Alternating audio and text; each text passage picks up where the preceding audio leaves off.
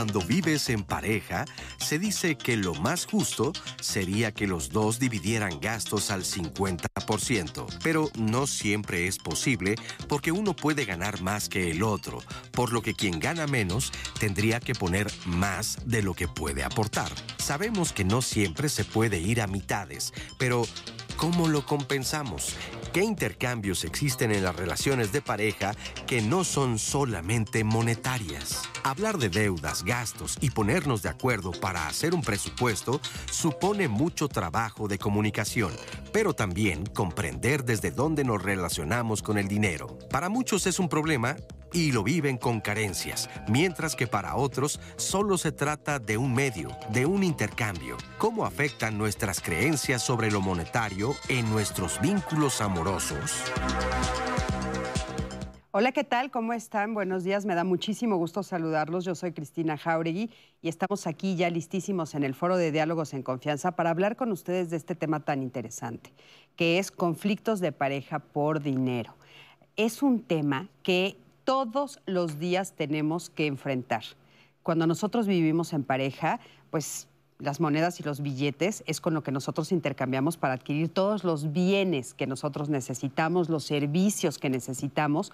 Y cuando estamos en pareja es un tema que muchas veces no se platica muchas veces es tabú. Yo no sé por qué desde niños nos dicen que no hay que hablar de algunas cosas y entre ellas hay, hay, veces que nos dicen que es de mala educación hablar del dinero. Y esto la verdad es que nos causa muchísimos problemas más adelante. Es bien importante poder hablar claramente del dinero para que entonces no sea un problema entre la pareja. Hay parejas que se pelean a muerte por el dinero, hay parejas que se castigan con el dinero y hay parejas que fluyen de manera padrísima y que se pueden relacionar increíble y que forman equipos maravillosos, complicidades que hace que las dos personas que integran esa pareja crezcan de una manera impresionante. Y eso es lo que queremos lograr el día de hoy, que tú puedas romper con estos tabús, hablar de este tema que es tan, tan, tan importante y que entonces puedan fluir en pareja y que el dinero no sea un problema. Así es que yo creo que va a ser un programa buenísimo. Quédate con nosotros y platícanos. ¿Tú cómo lo vives? ¿Cómo intercambian este conocimiento del dinero, esta comunicación? ¿Ustedes lo comparten? ¿Cada quien se queda con el suyo? ¿Cómo se organizan en el interior? ¿Quién paga qué? Todos esos datos nos interesa muchísimo escucharlos y si lograron ponerse de acuerdo, ¿cómo lo hicieron? Por favor, háganlo. Y bueno, le quiero dar los buenos días a los intérpretes de lengua de señas mexicana que siempre están con nosotros, nuestros queridísimos Istiel Caneda, Alberto Mujica y Alía Vadillo, que es la que están viendo ahorita ustedes en su pantalla. A todos ellos les doy los buenos días y gracias chicos por estar aquí con nosotros. Y antes de pasar a lo demás, les quiero contar que miren qué bonita la blusa que traigo el día de hoy, qué tal de linda, qué tal el color. Es una cosa impresionante. Y bueno, esta es una pieza bordada a mano por el grupo Holsik, que son originarias de Chenaló, Chiapas. Con gran habilidad y armonía en la combinación de color, las artesanas trabajaron sobre tela de algodón de alta calidad, bordados tradicionales elaborados con una técnica llamada punto relleno con contorno, con la que plasman la vegetación y paisajes del entorno. Es una técnica de bordado y el material es algodón. Fíjense qué lindísima está. Así es que, bueno, muchísimas gracias. Y quiero decirles que muchos de ustedes me han escrito a través de mis redes personales que dónde los pueden adquirir. Quiero decirles que Anaí les va a dejar todos los datos de dónde pueden adquirir estas piezas, porque aparte sabemos que el dinero realmente llega a las personas que realizan este trabajo. Entonces, eso es muy, muy importante, por eso los estamos apoyando. Entonces, por ahí, mi queridísima Anaí, ¿no? buenos, días, aprovecho para decirte buenos días, mi querida niña. En viernes, y pues ya saben que ustedes, toda, toda la información que comparte Cris, que comparten los especialistas, que vemos a lo largo de la semana, em, siempre van a estar en nuestras redes sociales, como bien dice Cris. La realidad es que muchas veces se quedan con el programa y nos preguntan, por favor, ¿dónde pueden conseguir los datos de los especialistas? ¿O dónde puedo volver a ver el programa? O la, muchas veces recomiendan libros, recomiendan películas Acuérdense que todo eso se queda en nuestras redes sociales para que tengan toda la información disponible al alcance de su mano, porque ya sabemos que hoy redes sociales pues nos ayudan mucho a tener esta cercanía con ustedes. Y pues hablando de cercanía, Cris, porque tú lo dijiste muy bien al principio, hoy se trata de hablarlo que no sea un tabú este tema de las finanzas. Y me parece súper valioso porque creo que en Diálogos en Confianza hemos logrado esta cercanía con ustedes a través de nuestras transmisiones en vivo, porque que no se quede eh, guardado es valiosísimo porque cuando yo leo un comentario, varios se identifican, Cris, y empiezan a escribirnos en redes, ah, yo también me ha pasado lo mismo, similar. Entonces, pues yo nada más quiero invitarlas, invitarlos a que sean partícipes de esta conversación con nosotras, con nuestros invitados el día de hoy. Ya veo a algunos conectados, Lorena Zavala, Serge Heredia, que nos dice, excelente inicio de mes, que es verdad, octubre, empezamos el mes. Por aquí Yolanda, eh, que nos dice, si saben que se gana más, ahí empieza el problema. Ya nos empezaron a escribir varios de sus comentarios, así que yo estoy muy al pendiente de la transmisión en vivo de Facebook. Acuérdense que también estamos en vivo en YouTube y yo leo todos sus comentarios en Twitter y por supuesto en el teléfono Centro de Contacto con la Audiencia en el 55 51 66 40 00. No hay duda de que hoy vamos a estar conversando sobre este tema, Cris, y vamos a hablar sobre este tema de finanzas. Sí, importantísimo, por supuesto. Y sí, hoy es principio de mes y para mí es un mes muy importante porque, es el mes de la salud mental. Mm. Es justo el mes en el que se celebra, bueno, no se celebra, se conmemora y se pone el ojo sobre la salud mental. Y bueno, es justo a lo que yo me dedico, así es que pues es un mes importantísimo. Y es la, justo cuando fundé mi asociación Código Felicidad, fue ahorita, estamos cumpliendo un año. Así es que pues bueno, felicidades a todo mi equipo, estoy feliz. y bueno, para empezar a hablar de este tema, eh, le quiero dar, eh, por supuesto, la bienvenida y los buenos días a Gabriela Pérez Negrete. Ella es doctora en psicoanálisis y psicoterapeuta psicoanalítica. Gaby, ¿cómo estás? Muy bien bien, feliz de verte. Ay, igualmente. Hace mucho no nos tocaba juntas, mucho. ¿verdad? Sí, qué bueno estar juntas. Gracias. muchas gracias por la invitación. ¿Cómo ves este tema de las finanzas? Ay, me parece fascinante.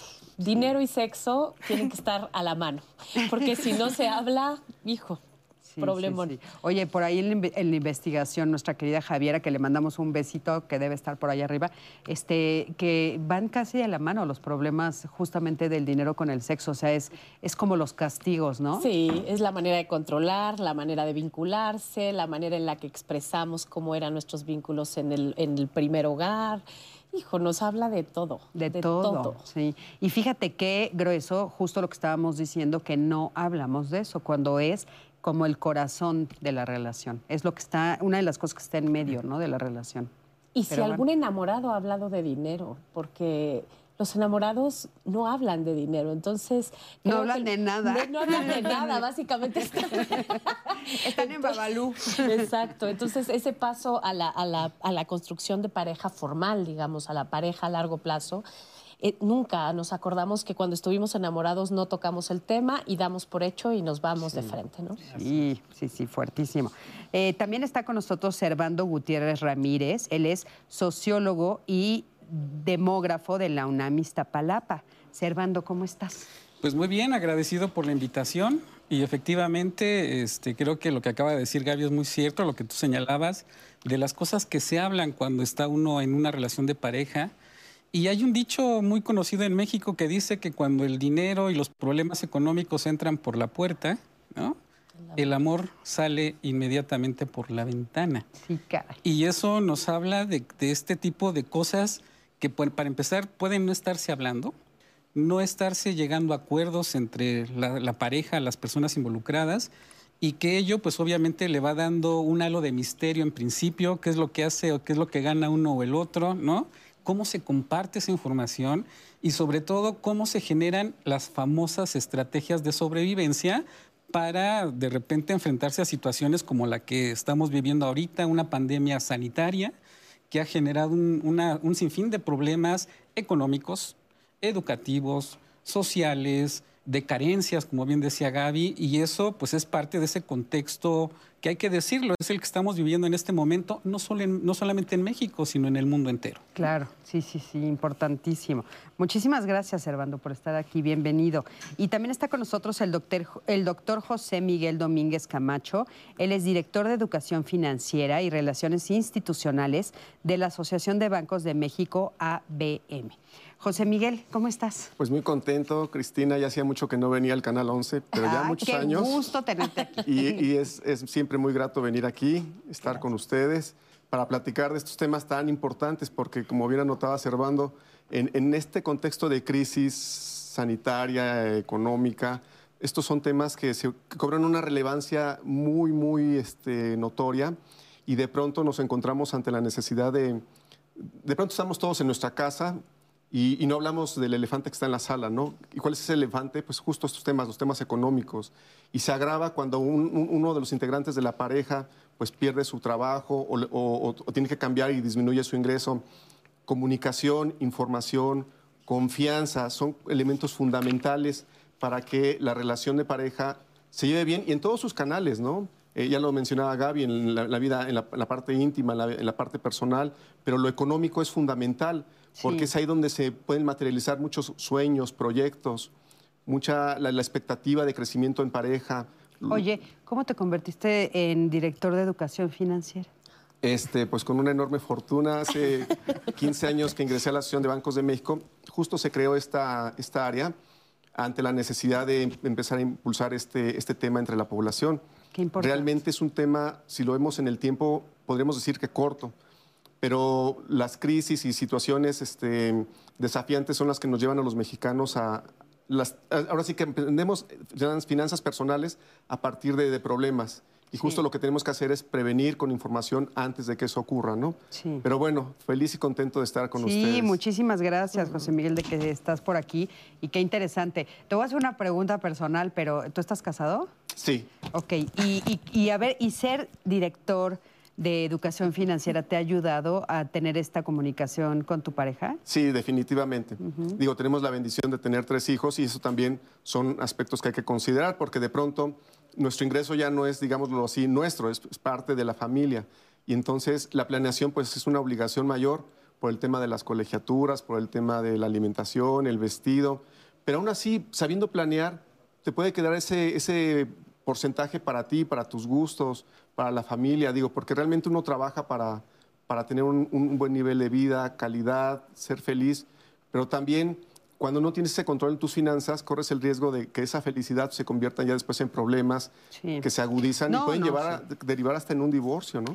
En un divorcio y, y antes del divorcio, en mucho malestar cotidiano, ¿no? Esta situación en la cual estás todo el tiempo contando las monedas para llegar a la quincena o llegando a la quincena en ceros, eh, eh, trae mucho estrés, es muy desgastante, es muy difícil y bueno, como bien decías ahorita en pandemia, pues esto se ha vuelto bastante grave. Eh, estamos viendo una situación terrible al interior de, la- de los hogares. Entonces creo que darles este- esta, esta posibilidad de escucharlos a todos ustedes y tal vez encontrar algunas salidas desde el nivel emocional, desde cómo lo manejo hasta práctico, qué puedo hacer, va a ser maravilloso. Gracias a los tres por estar aquí y quiero que me acompañen a ver eh, la siguiente información para empezar a hablar de este tema. En las relaciones de pareja, el dinero suele ser la primera causa de desacuerdos.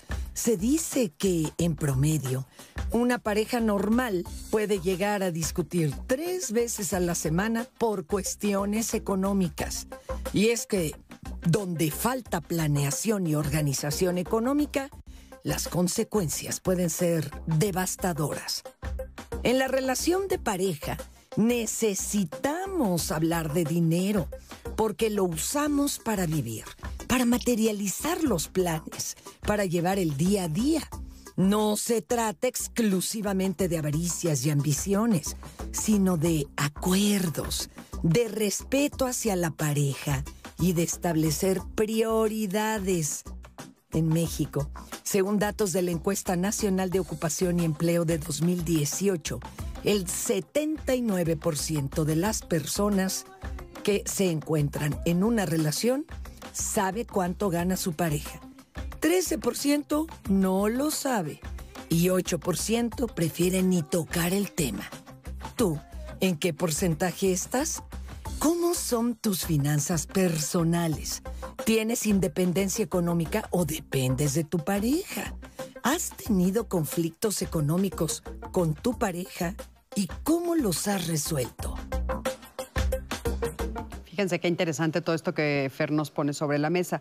Y a mí me gustaría empezar entendiendo un poquito cuál es la situación que estamos viviendo en México. Eh, por ejemplo, quién tiene más trabajo formal, quién tiene trabajo informal.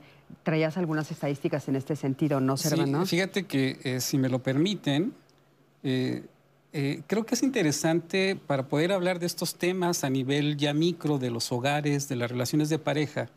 Es importante tener el contexto de lo que está pasando en el país y que de alguna manera es reflejo de lo que está ocurriendo a nivel mundial, ¿no? Y miren, por ejemplo, con datos, y esto lo pueden consultar todo el mundo en el censo de población que se acaba de realizar el año pasado. Este, para empezar, en México somos poco más de 126 millones de personas, hombres y mujeres. Este, eh, la edad promedio ya de los mexicanos, estamos, México está ya en un proceso de envejecimiento, que ese también es un punto interesante de tener en cuenta.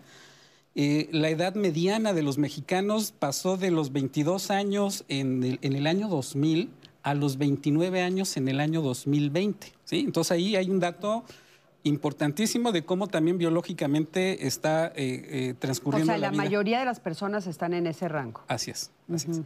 Entonces, decíamos que para el caso de la población por hombres y mujeres, más o menos tenemos una proporción un poco parecida el 51% este, son mujeres, según los datos del censo de población, el restante 49% son varones, hombres, y ahí también pues, nos da esa, esa idea de cómo se relacionan en el contexto si hablamos de cuestiones de género.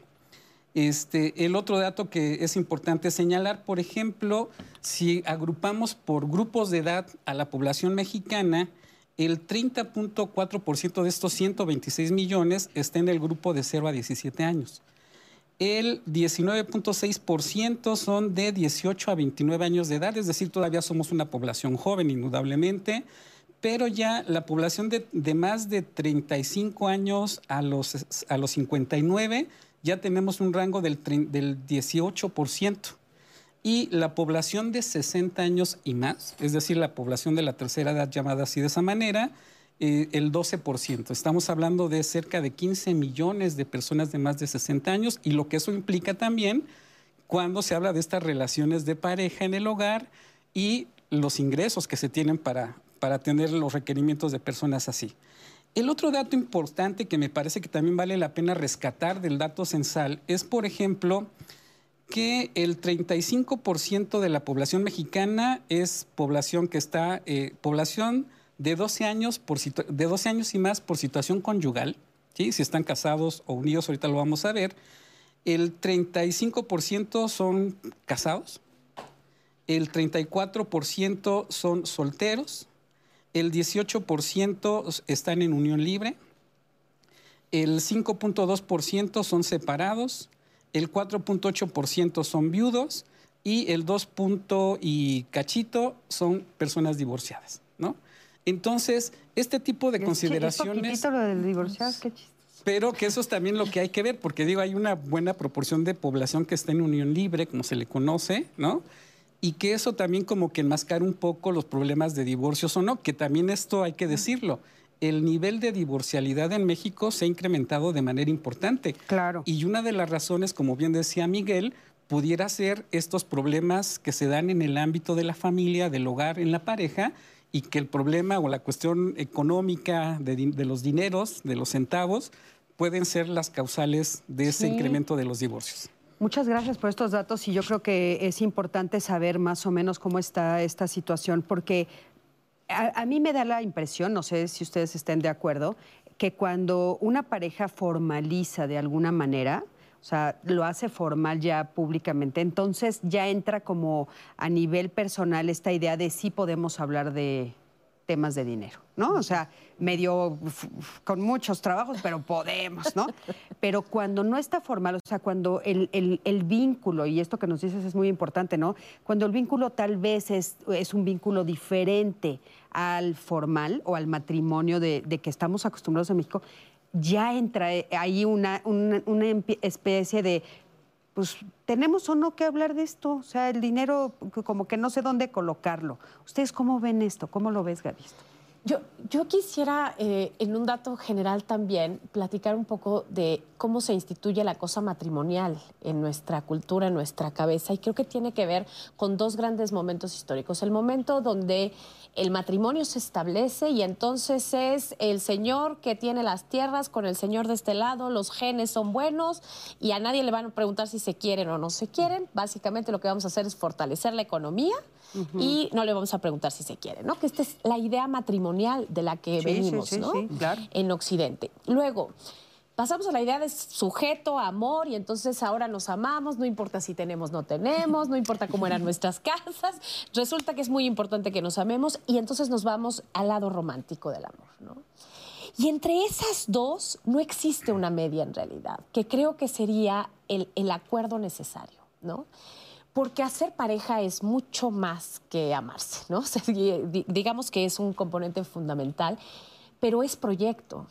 Y cualquier proyecto requiere recursos, ¿no? Y entonces, Y planeación. y planeación. E incluso diría yo, ahorita que escuchaba eh, lo de la planeación, diría educación, Cristina, porque yo cuando en, en- en consulta les pregunto a las parejas, ¿quién los educó? Eh, en el asunto financiero, todos tenemos un hueco. Yo no sé si alguno de acá en su casa les dijeron, mira, vamos a hablar de tus finanzas. Pero uno el dinero lo encuentra un poco con error, acierto. a los 28 años estás endeudado porque todo el mundo te dio tarjetas, encuentras el matrimonio y entonces ya estás en deuda. Es decir, yo hablaría primero de quién nos educó en el, en el- en el asunto financiero y cómo se vinculó emocionalmente eso en nuestra casa. ¿No? Sí, qué importante esto que acabas de decir. Ya me gustaría lanzarle la pregunta al público, a ver qué nos dicen.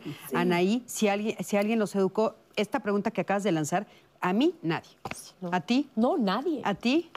A mí, pues, mis padres un poquito el tema del ahorro, ya sabes, el cochinito, pero nada más sofisticado. ¿Sí? ¿A ti? El cochinito, sí. No, efectivamente, digamos, también hay que te- señalar, como dice Gaby, esta es una cuestión también generacional. Nuestras abuelitas y nuestros abuelitos, pues no hablaban también mucho de estos temas y no lo transmitían a los hijos. Posteriormente, la generación de los hijos o los padres del- de, ahora nosotros, pues empiezan a hablar con mayor facilidad de estos temas. Y hoy día, la generación de las personas más jóvenes, pues es un tema que está de- es de primer orden. No necesariamente. ¿eh? Pero, eh, sí, pero aquí ahí vienen los, tienes los hijos? peros. Sí. ¿Y les has hablado así de, Sí. Sí. ¿Ustedes tienen hijos Sí. y les han hablado? ¿Se han sentado a decirles tienes que hacer así, se usa una tarjeta así, se hace así, etcétera? Yo en ¿Tienes casa que ahorrar estoy... tal, no, no, con tal, la verdad, con tal educación, confieso que no. No, o sea, sí hay como ya más un, un discurso sobre el dinero.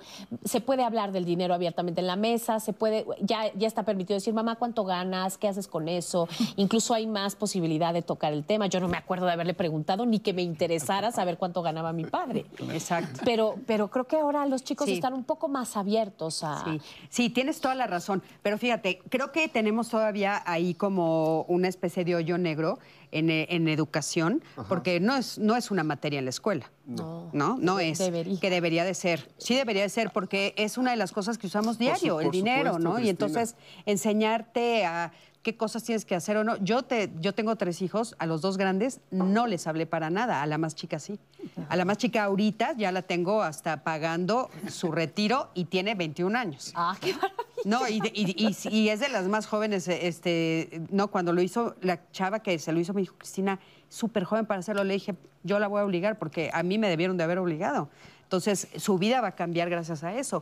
Pero, pero eso lo he aprendido, ya sabes, en todo esto, que, pero no, no es un común, no es un común. Sí, pero es- esto que estamos tratando es bien importante porque debemos, en primer lugar, saber que como seres humanos, así como tenemos un ciclo de vida de que nacemos, nos desarrollamos, somos niños, jóvenes, todas esas etapas de nuestra vida biológica van acompañadas también de una etapa, de una vida, de un ciclo de vida financiero.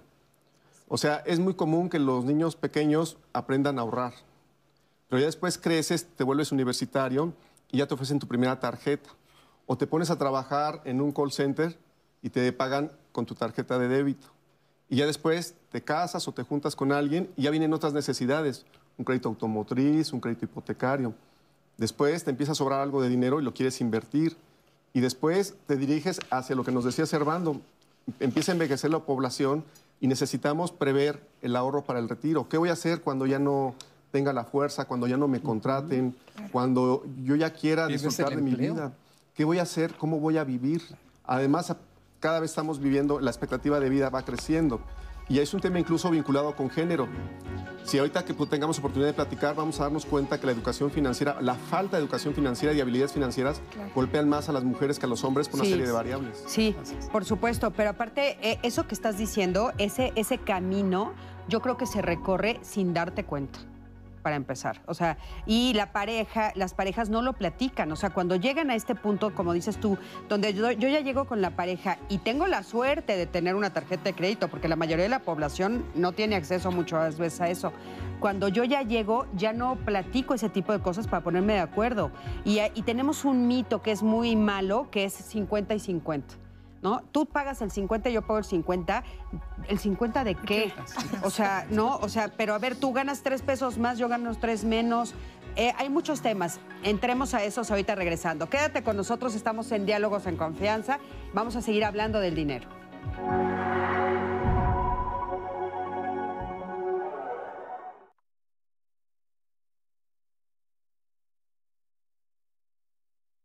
Ricardo Ramírez Rodríguez desapareció en el municipio de Iguala Guerrero el 28 de mayo de 2013. Oscar Ramírez Cerecedo desapareció en el municipio de Iguala Guerrero el 12 de enero de 2014.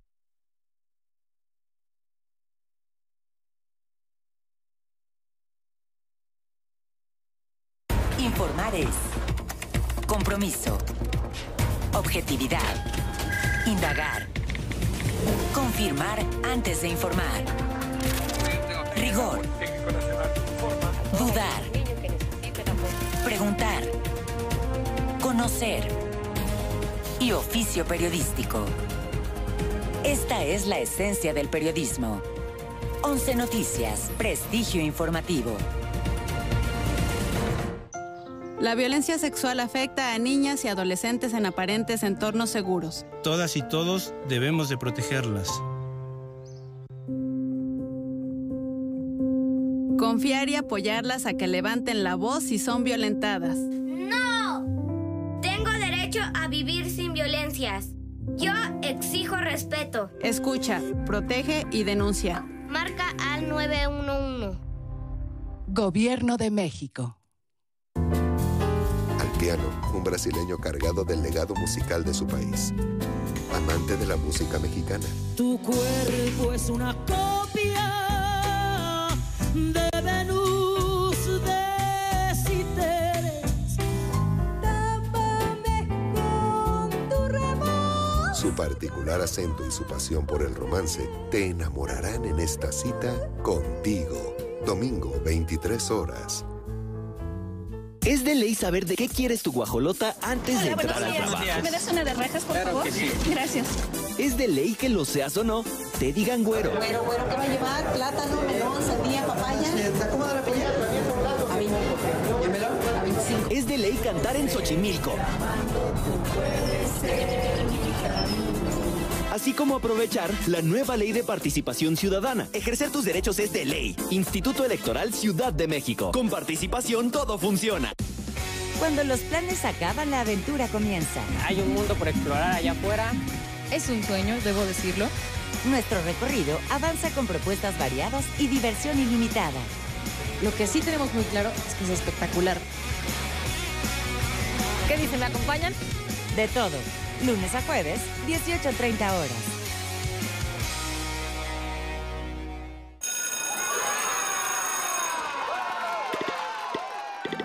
Llegó el momento. Regresamos a la escuela.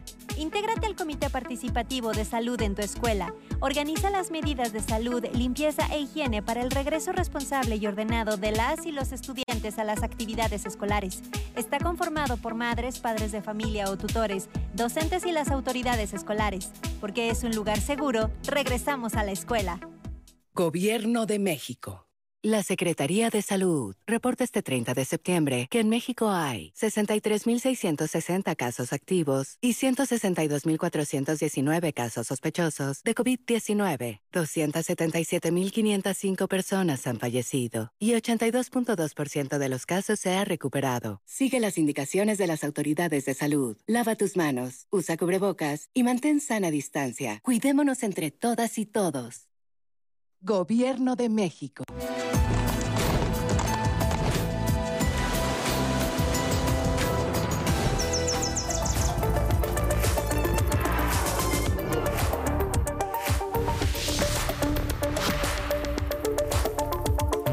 Buenos días, bienvenidos. Esto es Cada Hora en la Hora. El Instituto Politécnico Nacional se posiciona como una de las instituciones educativas más importantes del país. Muestra de ello es que ha desarrollado una vacuna contra el chikungunya, orgullosamente elaborada por un científico mexicano que además es el propio director general del Instituto Politécnico Nacional, el doctor Arturo Reyes Sandoval. En entrevista exclusiva con el 11 nos platicó sobre este importante proyecto en favor de la salud, que ya es una realidad. Pues este es un resultado muy, muy bueno que nos indica que la vacuna va a funcionar muy bien y que es segura. Se hizo en 24 voluntarios y ahorita pues lo vamos a extender a más de 120 voluntarios eh, ya aquí en México.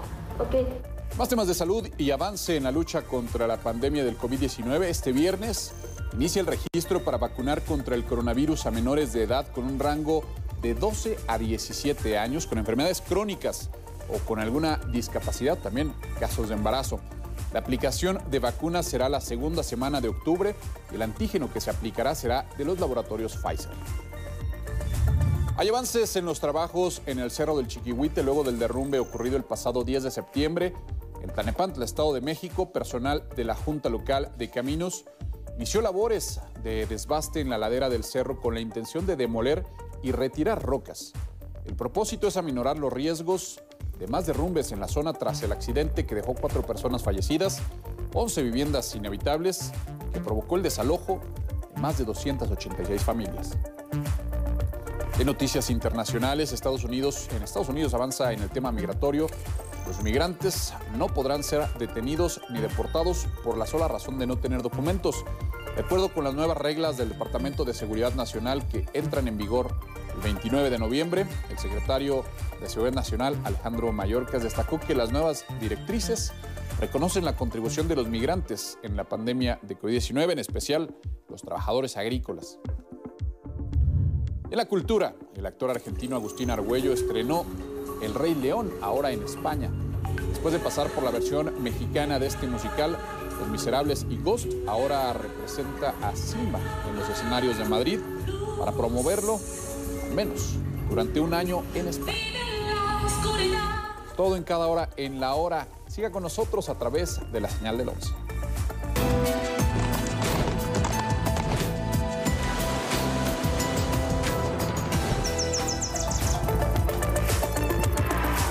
El Politécnico me ha dado la oportunidad de estudiar lo que siempre he querido estudiar, que es la carrera de, de médico cirujano.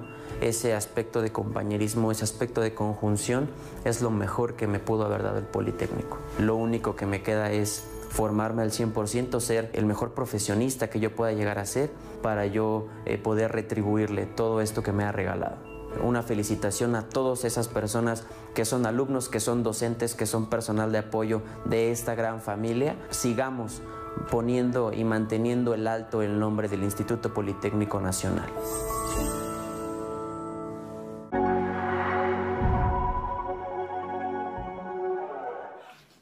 Ya estamos de regreso con todas y con todos ustedes. Y antes de seguir con este tema, porque ya vi todos sus comentarios, empezó la discusión en Facebook, en Twitter, quiero invitarlas, invitarlos a que se conecten con nosotros el lunes de salud. Recuerden que el doctor José Bandera y Citlali nos ayudan a cuidar de nuestra salud junto con los especialistas.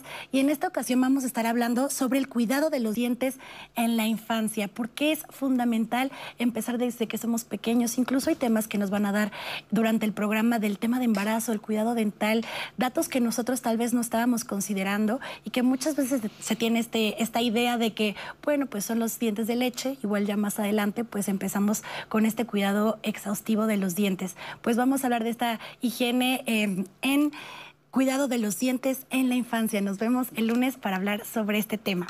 Y ahora sí quiero leer alguno de los comentarios, Cris, porque sí respondieron a tu pregunta.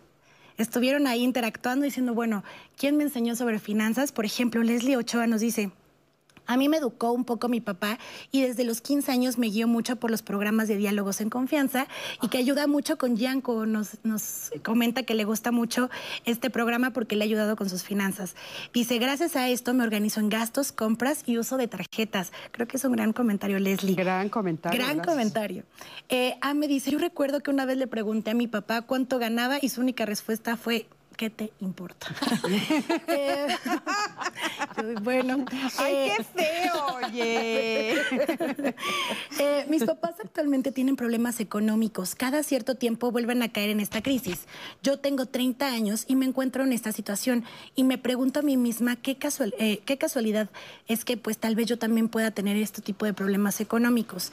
Actualmente mi pareja está más estable en ese sentido y, eso, y hace unos días me dijo que cuando el dinero se acaba, el amor sale por la ventana, ¿no? que era- ya lo habíamos mencionado. Sí. Es que bueno. sabes que sí, sí es un tema de, de educación, como decía Gaby. O sea, a nosotros aprendemos, aunque no nos los hablen, aprendemos de cómo mi papá y mi mamá lo manejaron. Claro. Y también eh, otro comentario que nos llegó dice, hoy les comparto que en mi matrimonio hemos tenido muchos problemas económicos, ya que mi esposo no es bueno administrando sus ingresos y nuestro trabajo es muy diferente. Yo siempre he trabajado de manera regular con un ingreso seguro, aunque no fijo, y él trabaja por su cuenta y no siempre tiene ingresos. Y desde que se inició la pandemia, su sector de música en eventos se quedó en pausa, por lo que yo tuve que cubrir todos los gastos de la familia.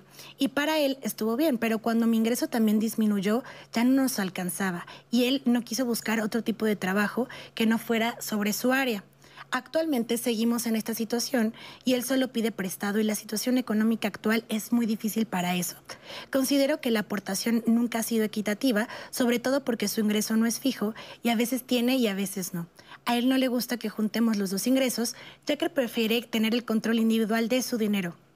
¿Podrían darme algunos consejos para mejorar nuestra situación? Este es un caso em, para que también lo, lo vayan anotando. Y otro más em, que nos comentan sobre em, pues una pareja que tiene una experiencia buena en el tema de finanzas.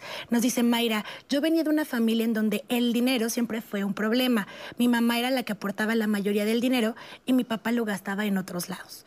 Cuando nos casamos hace 30 años, le hicimos por separa- separación de bienes. Hicimos las cuentas y nuestros gastos y decidimos repartirnos en proporción de gastos. Él me da su parte para el gasto y cada quien tiene sus propios gastos personales. Nadie pide cuentas de nada. A veces he puesto más que él, sin embargo, ha sido las menos.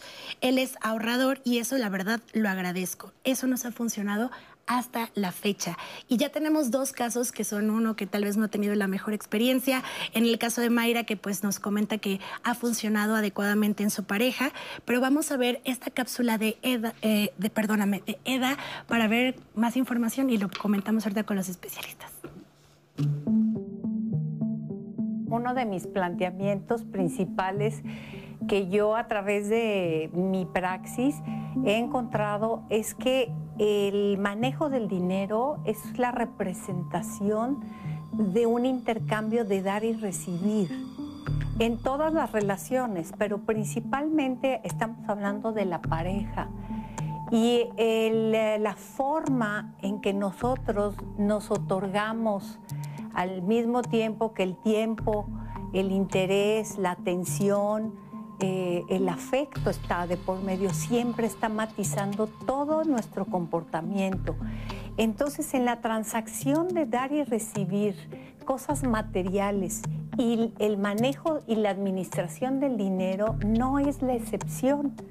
Está de por medio ese valor, qué valor le estamos dando al dinero, no nada más el valor nominal monetario tal cual, sino simbólicamente cada uno le da un significado al dinero. De 10 parejas, 7 consideran como tema de conflicto el dinero. Y estamos hablando entonces de un número pues bastante elevado. O sea, estamos viendo que el 30% de las parejas eh, se han quitado este temor de hablar de un aspecto imprescindible, porque el dinero siempre ha existido. El dinero también se ha manejado como un símbolo de poder. Y el, el dinero entonces se usa para controlar, para manipular al otro. Entonces, ¿te doy o no te doy? Ahí te portas bien, ah, pues te premio. Porque efectivamente en la vida, la sociedad, la familia, en las relaciones, siempre nos estamos premiando, castigando, te doy, no te doy. Estamos haciendo un balance de acuerdo a qué? Al afecto, al amor. Yo puedo tener mucho enojo con mi pareja y empezar a, no dar a través de lo, de lo económico. Inclusive está tipificado ya dentro del violentómetro la violencia económica. Porque entonces, pues si es una, una, pareja que es dependiente económicamente, pues la tienen amarrada, controlada acerca de pues eh, mis deseos. Si cumples mis expectativas y mis deseos, entonces te doy o te quito. Eda, querida, te mando un beso enorme y bueno, qué importante escuchar todo esto que nos tiene que decir. Me llama la atención, dice, eh, siete de cada diez parejas, ¿no? Tienen problemas de dinero. Y otra cosa que queríamos poner sobre la mesa es esto del control, el castigo. ¿Cómo, cómo manejamos esto, ¿no? De los castigos, cómo castigamos a nuestra pareja a través de dar y recibir o quitar el dinero. Pero fíjate que esa, eso que se, se acaba de decir en la cápsula y lo que estás comentando, este, Cristina, tiene que ver también otra vez con ese contexto y estos factores que de alguna manera están incidiendo en esa pareja, en ese hogar. Datos nuevos o datos recientes nos dicen, por ejemplo, que la eh, Organización Internacional del Trabajo, por ejemplo, nos dice que actualmente y en este contexto de pandemia, el desempleo juvenil se ha incrementado de una manera impresionante. Estamos hablando del orden del 28% del desempleo en los jóvenes. Primer punto, y lo vamos relacionando con ese manejo de los dineros, ¿no? Ok, primer punto. Segundo punto, seis de cada diez jóvenes, también datos de la OIT, este, se están incorporando a los mercados de trabajo informales. ¿Qué quiere decir el trabajo informal? Que a veces tienes, lo que decían en la cápsula, a veces tienes, a veces no tienes, y eso cómo lo traduces en una relación en el hogar con tu pareja y cómo se manejan esos dineros en premios o castigos que puede ser un, referente. Y el otro dato que también ya lo estábamos comentando acá, las relaciones de pareja son relaciones de hombres y mujeres, pero también decíamos la educación, la participación laboral de ellos es diferencial. Desafortunadamente en México todavía las mujeres tienen una participación económica todavía menor a la que se tiene de los varones y eso también significa formas de negociar, de, trabajar los dineros en el hogar mismo. Y el otro dato que también me parece sumamente relevante, y esto es una realidad mexicana, no podemos tapar el sol con un dedo, este, 8 de cada 10 mujeres tienen generalmente condiciones de carencias de manera directa. Entonces, ¿cómo se maneja eso en términos económicos? Pues otra vez volvemos al asunto. El que tiene más puede generar una relación de poder, te doy o no te doy, y puede ser del hombro de la mujer, que también eso, ese es otro gran tema de, de, de, de, discusión. Pero aquí lo interesante, y ahorita que decían por este lado, qué tipo de sugerencias se pueden hacer para ver los casos de éxito claro. versus los que no, pues obviamente la planeación, ¿no? El mirar hacia el futuro y una cosa que es fundamental en la relación de pareja, el diálogo. Si no hay un diálogo y no hay acuerdos en este sentido, que es fundamental para que la pareja tenga una larga vida, una larga relación este, de manera satisfactoria, pues el diálogo tiene que estar presente. Y claro. vemos que esto desafortunadamente no es una realidad propia en el caso sí. de los mexicanos. Cuesta mucho trabajo. Gaby, ¿tú qué opinas? O sea, pues, esto de los castigos. Yo creo que el, el, el dinero es representación.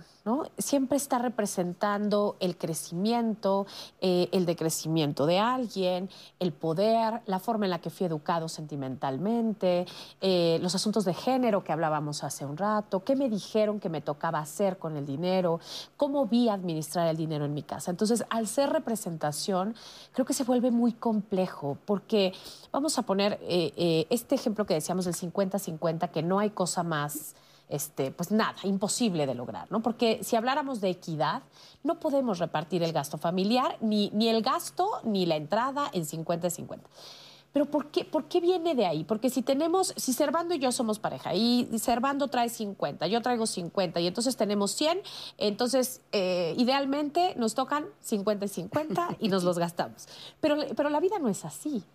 Eh, Servando puede tener una posibilidad de crecimiento profesional eh, digna de la inequidad de género en este país que no, me va, que, no va a corresponder con la mía, ¿no? O por ahí en un golpe de suerte a mí me va un poco mejor y entonces esta falta de correspondencia nos va a poner a dialogar sentimentalmente. ¿Qué va a sentir Servando si yo eh, gano más? ¿Qué voy a sentir yo si Servando es el que aporta la mayor cantidad de dinero? ¿Qué van a sentir los hijos en esa relación si papá es el poseedor universal del dinero y es quien dice, ¿no? Este, este dicho de, ma, me compras ahorita que llegue tu papá, ¿no? O que dígale a tu papá si nos podemos. Que creo que todo esto es la representación sentimental de la familia. Y en ese sentido creo que tenemos que hacer una revisión de qué nos dijeron que dice de nosotros o que damos a partir del dinero. ¿no? Bueno, y, y para concluir este comentario quisiera decir también que me parece que en esta educación no podemos omitir hacernos la pregunta, ¿quién me lo enseñó? ¿Y qué patrones relacionales estoy repitiendo con mi uso del dinero? ¿no? O sea, cuando yo me relaciono con mi pareja, ¿qué estoy diciendo cuando digo aquí hay 100 pesos o aquí los quito? Porque eso seguramente al- lo vi, me lo enseñaron, lo aprendí. El dinero se aprendió a usar de Se algún aprendió modo. a usar. Y, y- y aprendimos también cómo castigar y cómo premiar con el dinero y lo llevamos esto a la relación de pareja. Sí, tienes toda la razón, Cristina. Y también tenemos que pensar en algo. Eh, siempre en una relación de pareja habrá alguien que pueda tener un mayor grado de prudencia que la otra parte. ¿Y qué es lo que estas situaciones obligan a las personas? Vamos a hablar en el caso de, de las mujeres. Pues a tener que hacer su guardadito a escondidas de, de- de- de- de- de su pareja. Porque si le digo, oye, hablemos de dinero, ¿cuánto ganas? ¿Cuánto gano? Porque es una cuestión fundamental. Si tú le preguntas a una persona, ¿cuánto ganas? No, pues más o menos 80. No, no, a ver, dímelo con pesos y centavos. Casi nadie te lo va a saber decir. Y esto puede parecer una tontería, pero no lo es, porque necesitas tener, es como un diagnóstico, ¿cuánto exactamente gano? El ejemplo que ponían ahorita del comentario del televidente, este, yo tengo un ingreso fijo y mi marido no. Bueno, a ver, mi fijo son 50 y tu variable son, no son entre 80 y, y- y- y 100. Bueno, ¿cuánto es lo mínimo que sí te, te- ingresa? Y a partir de eso hacer cálculos y lo que llegue de más, pues nos puede permitir tener un ahorro. Pero regresando al tema de- de esta, evitar un conflicto y, y que lleva a muchas personas a tener que eh, hacer un guardadito, pues es un, es un tema que no, no es- no es ideal. Porque en primer lugar se está perdiendo la confianza, ¿no? Estabas, eh, nos ibas a decir qué era esto de la infidelidad financiera. Ah, sí, bueno. Eso que- es que infidelidad esto es financiera. infidelidad financiera. O sea, por ejemplo, si yo le escondo algo de dinero a mi pareja, o sea, tengo un guardadito que no quiero que sepa nadie, ahora sí que yo y yo y mi Exacto. banco, ¿ya estoy siendo infiel financieramente hablando? Pues mire, sí, sí, digámoslo, sí, tiene sus, sus consecuencias, tiene su origen, tiene su motivación. Pero la infidelidad financiera, en este tema, partiendo de esta eh, pre- premisa de que hay un confianza y nos vamos a decir cuánto ganamos para tener una mejor planeación como pareja, como familia, si tú le ocultas un crédito, eh, que le estás dando dinero por acá A tus tus papás. A alguien o más. a alguien más, este, o tú me estás obligando a que yo no te diga cuánto, estoy- cuánto estoy ingresando, me dieron un bono, oye, ¿te dieron bono este año? No, no, fíjate que no, pues, está muy mala la situación, y lo tienes ahí guardadito.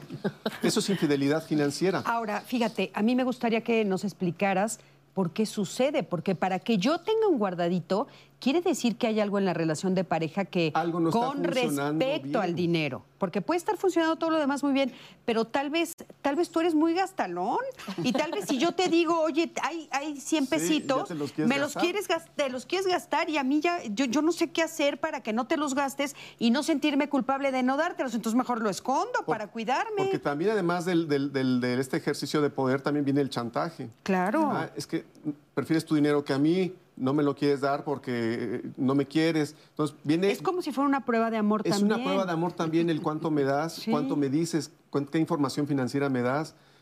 Eh, me lo ocultaste, le das 100 pesos a tu mamá todos los meses y no me dijiste. Sí. Y son cosas reales que van Porque desgastando aparte- la relación de pareja. Ahí, por ejemplo, cuando le das 100 pesos a tu mamá, digo, yo que soy terapeuta, lo he oído muchas veces, y entonces es 100 pesos que pudiste haber ingresado a la familia, ¿no? O a tus y hijos. entonces a tus hijos, sí, a tus hijos. Y entonces no me dejaste meterlo a la clase de no sé qué, y tú le das 100 pesos escondidas. O sea, son todos estos mala- mm, desacuerdos, malentendidos, pero yo estoy convencida de que si en este caso hablamos de una infidelidad financiera, pues es que hay algo en tu relación con el dinero que no concuerda con mi relación con el dinero, ¿no? Exacto. Sí, y eso se ve reflejado en la relación este, y la convivencia cotidiana en la familia. Porque son cosas que se van quedando ahí y si no se da la oportunidad de corregirlas, pues el resentimiento va creciendo y después te pones en esa situación de mi dinero es mi dinero y tu dinero es tu dinero. Pero fíjate, justo, qué bueno que lo dijiste, porque yo quiero ponerle sobre la mesa eso también. O sea, en esta idea de que no puede ser 50 y 50, ¿no? También hay otro mito que se mezcla con todo lo que estamos platicando, es en el momento que somos pareja, todo es de los dos o todo es de las dos, ¿no? O sea, y no, no, no, ¿Por qué?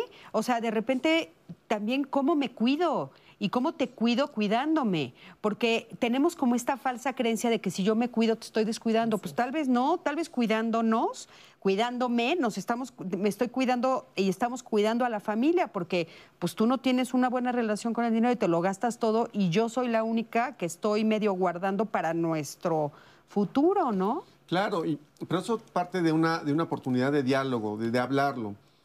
Es más, poder decir, oye, de, de- de lo que yo ingreso, hay algo que me lo voy a querer yo gastar en lo que yo quiera. Pero ya cubrimos la serie de gastos en el hogar. Tú que te vas a encargar de los gastos fijos, algunos gastos variables. Vamos a compartir, eh, se habla de la autonomía financiera, ¿no? ¿Qué grado de autonomía financiera quieres guardar con respecto a tu pareja? Platíquenlo, se vale. Oye, gano 100, pero quiero tener 10 para mis gustos. No sé, me gusta el modelismo, me gustan los legos, este, me gusta ir al fútbol. Y O sabes que inclusive tienes un- para tus cosas personales, me quiero comprar un pantalón, quiero, Claro. ¿no? Y eso se vale, pero el tema es platicarlo. Ahora, puedes parecer muy sencillo decir platíquenlo, porque si tienes, si partes de estas bases culturales, sociales, en donde se ejerce ese poder, esa autoridad, todavía una cultura con muchos matices, con muchos elementos machistas que llevan justo a una relación inequitativa, que es, que es inequitativa en todos, los, en todos los aspectos, en particular en el financiero, pues sí, es difícil. Sí, Pero- porque ahí hay un tema, por ejemplo, de hasta dónde yo te ayudo todo el tiempo. Por ejemplo, si tú siempre estás endeudada o siempre estás endeudado y entonces pues yo estoy tratando de no estar, de aunque somos pareja, ¿no? Y de yo no estar endeudada y, y que tú te vayas acomodando y todo mi dinero se va pa- para la parte que tú gastas, ahí hay un tema. Ahorita mm, me dicen qué opinan de eso. Acompáñenme a ver el siguiente testimonio, por favor, a ver cómo lo vivió él. Al inicio cuando decidimos vivir juntos, la expectativa o el plan era eh, vivir solamente unos meses juntos, después poder trabajar y viajar al mismo tiempo. Sin embargo, eh, pues ya, ya en la realidad eh, eh, no se pudo realizar esto y bueno, tuvimos poco trabajo, pocos ingresos y pues, pues sí, varios meses estuvimos como viviendo al límite. Llegó un momento en el cual decidimos que ella iba a, administrar los ingresos eh, que estábamos percibiendo. Sin embargo, hubo, hubo varias experiencias en las cuales ella tomó decisiones equivocadas respecto a nuestros ingresos eh, y esas decisiones las tomó ella sola sin, sin consultarme. Lamentablemente esto repercutió en pérdidas económicas. Eh, esto ocurrió varias veces y ella no cumplió con esa parte, pues que era importante ese dinero, ¿no? Sobre todo si vivíamos al límite, pues era sobre todo para lo básico. Eh, entonces, pues no, no funcionó. Eh, fue también un factor para cuando planeamos el proceso de la, de la boda y pues bueno, pues ella no quería una boda sencillita, ¿no? Y finalmente pues terminamos endeudados. Al final de la separación, ella mencionó que yo iba a ser el responsable de cubrir todas las deudas que aún teníamos de la boda. Eh, así es que con de esa manera ella se, se deslindó de esa, de esa responsabilidad y eh, pues esta, este factor económico también influyó en, en el nacimiento de mi hijo, en elegir si íbamos a, eh, si iban a ser nuestro hijo en un hospital particular o en, un, eh, en, uno público. Finalmente nació en uno público y bueno, pues eso también se convirtió en, en insatisfacción, frustración, quejas y bueno, pues fue parte del por qué eh, las, las emociones tóxicas empezaron como a invadir la, la relación, el cariño, la confianza. Y bueno, pues todo esto fue eh, parte del camino que llevó a la, a la ruptura, a la separación de, de, pues de nuestra relación como matrimonio.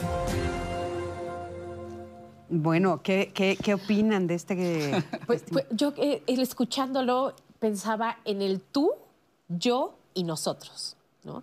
Lo que creo que se nos, eh, en cualquier ámbito de la pareja se nos puede olvidar que estos tres componentes son fundamentales para cualquier espacio, para el amoroso, para el crecimiento, para el dinero. Hay un tú, hay un yo, pero hay un nosotros que se llama pareja, ¿no? Y me llama mucho la atención en el testimonio cómo, cómo dice, ella decidió que no sé qué, ella eh, decidió que yo iba a ser, ella decidió. Yo pienso, ¿dónde estuvo él todo este tiempo? Es que hay esta idea generalizada de que soy el proveedor, ¿no? Es parte de ser hombre.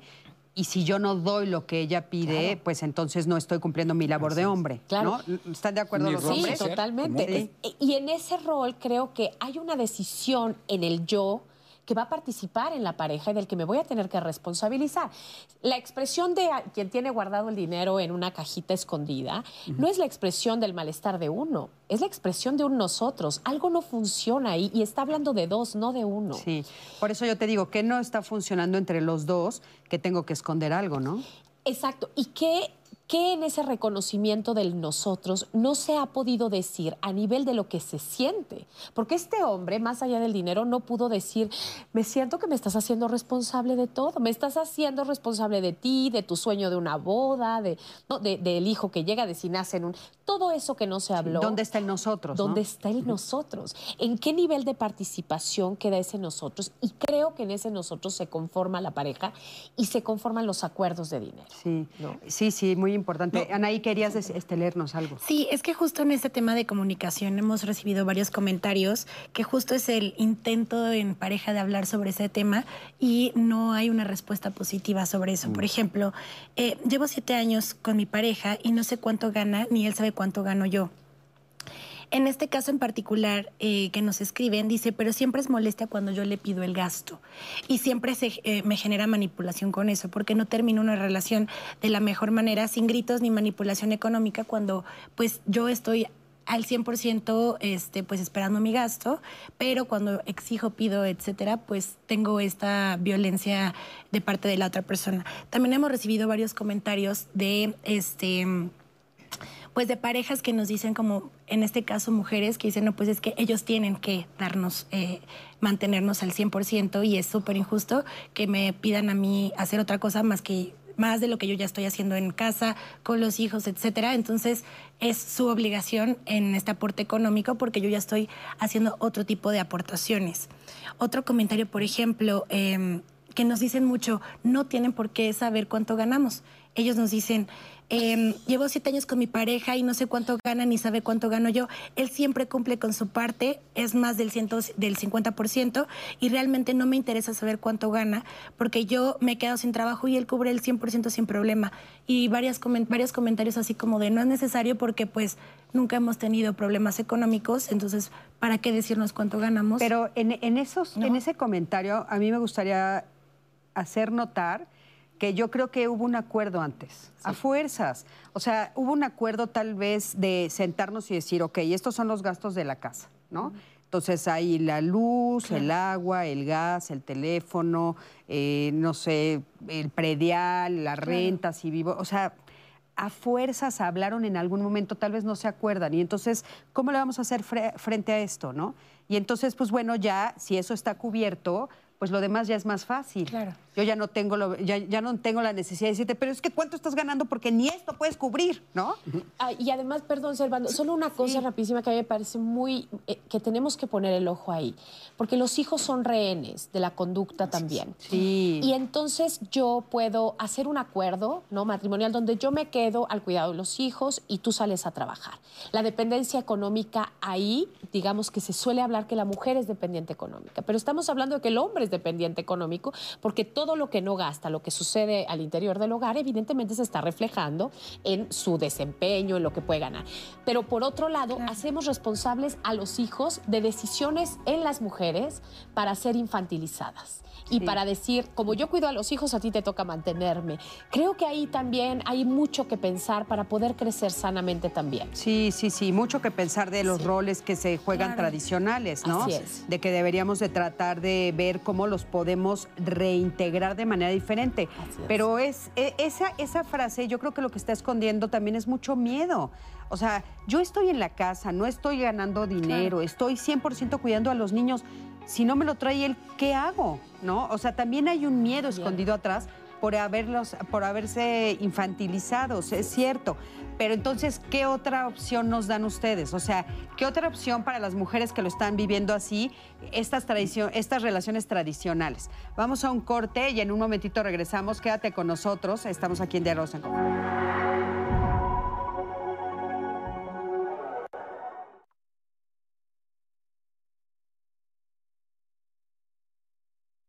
Ricardo Ramírez Rodríguez desapareció en el municipio de Iguala Guerrero el 28 de mayo de 2013. Oscar Ramírez Cerecedo desapareció en el municipio de Iguala Guerrero el 12 de enero de 2014.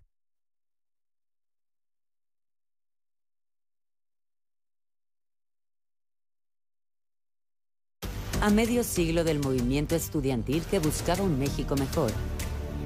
Te presentamos los orígenes de la efervescencia estudiantil al interior del Politécnico. son la parte sensible, la que captó la esencia del sistema y lo retó. O sea, hay un antes y un después del 68, evidentemente. El origen, a 50 años del movimiento del 68. Martes, 22 horas. 1, 2, 3. Por la salud y la vida. Mi salud mental cuidaré. Y mis dudas emocionales en orientación social preguntaré. De mis asuntos necesito hablar y a la línea de la vida debo marcar. Para de mis hijas e hijos cuidar de sus problemas debemos dialogar.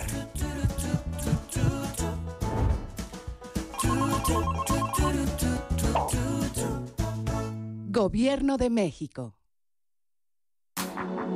Clasificación A.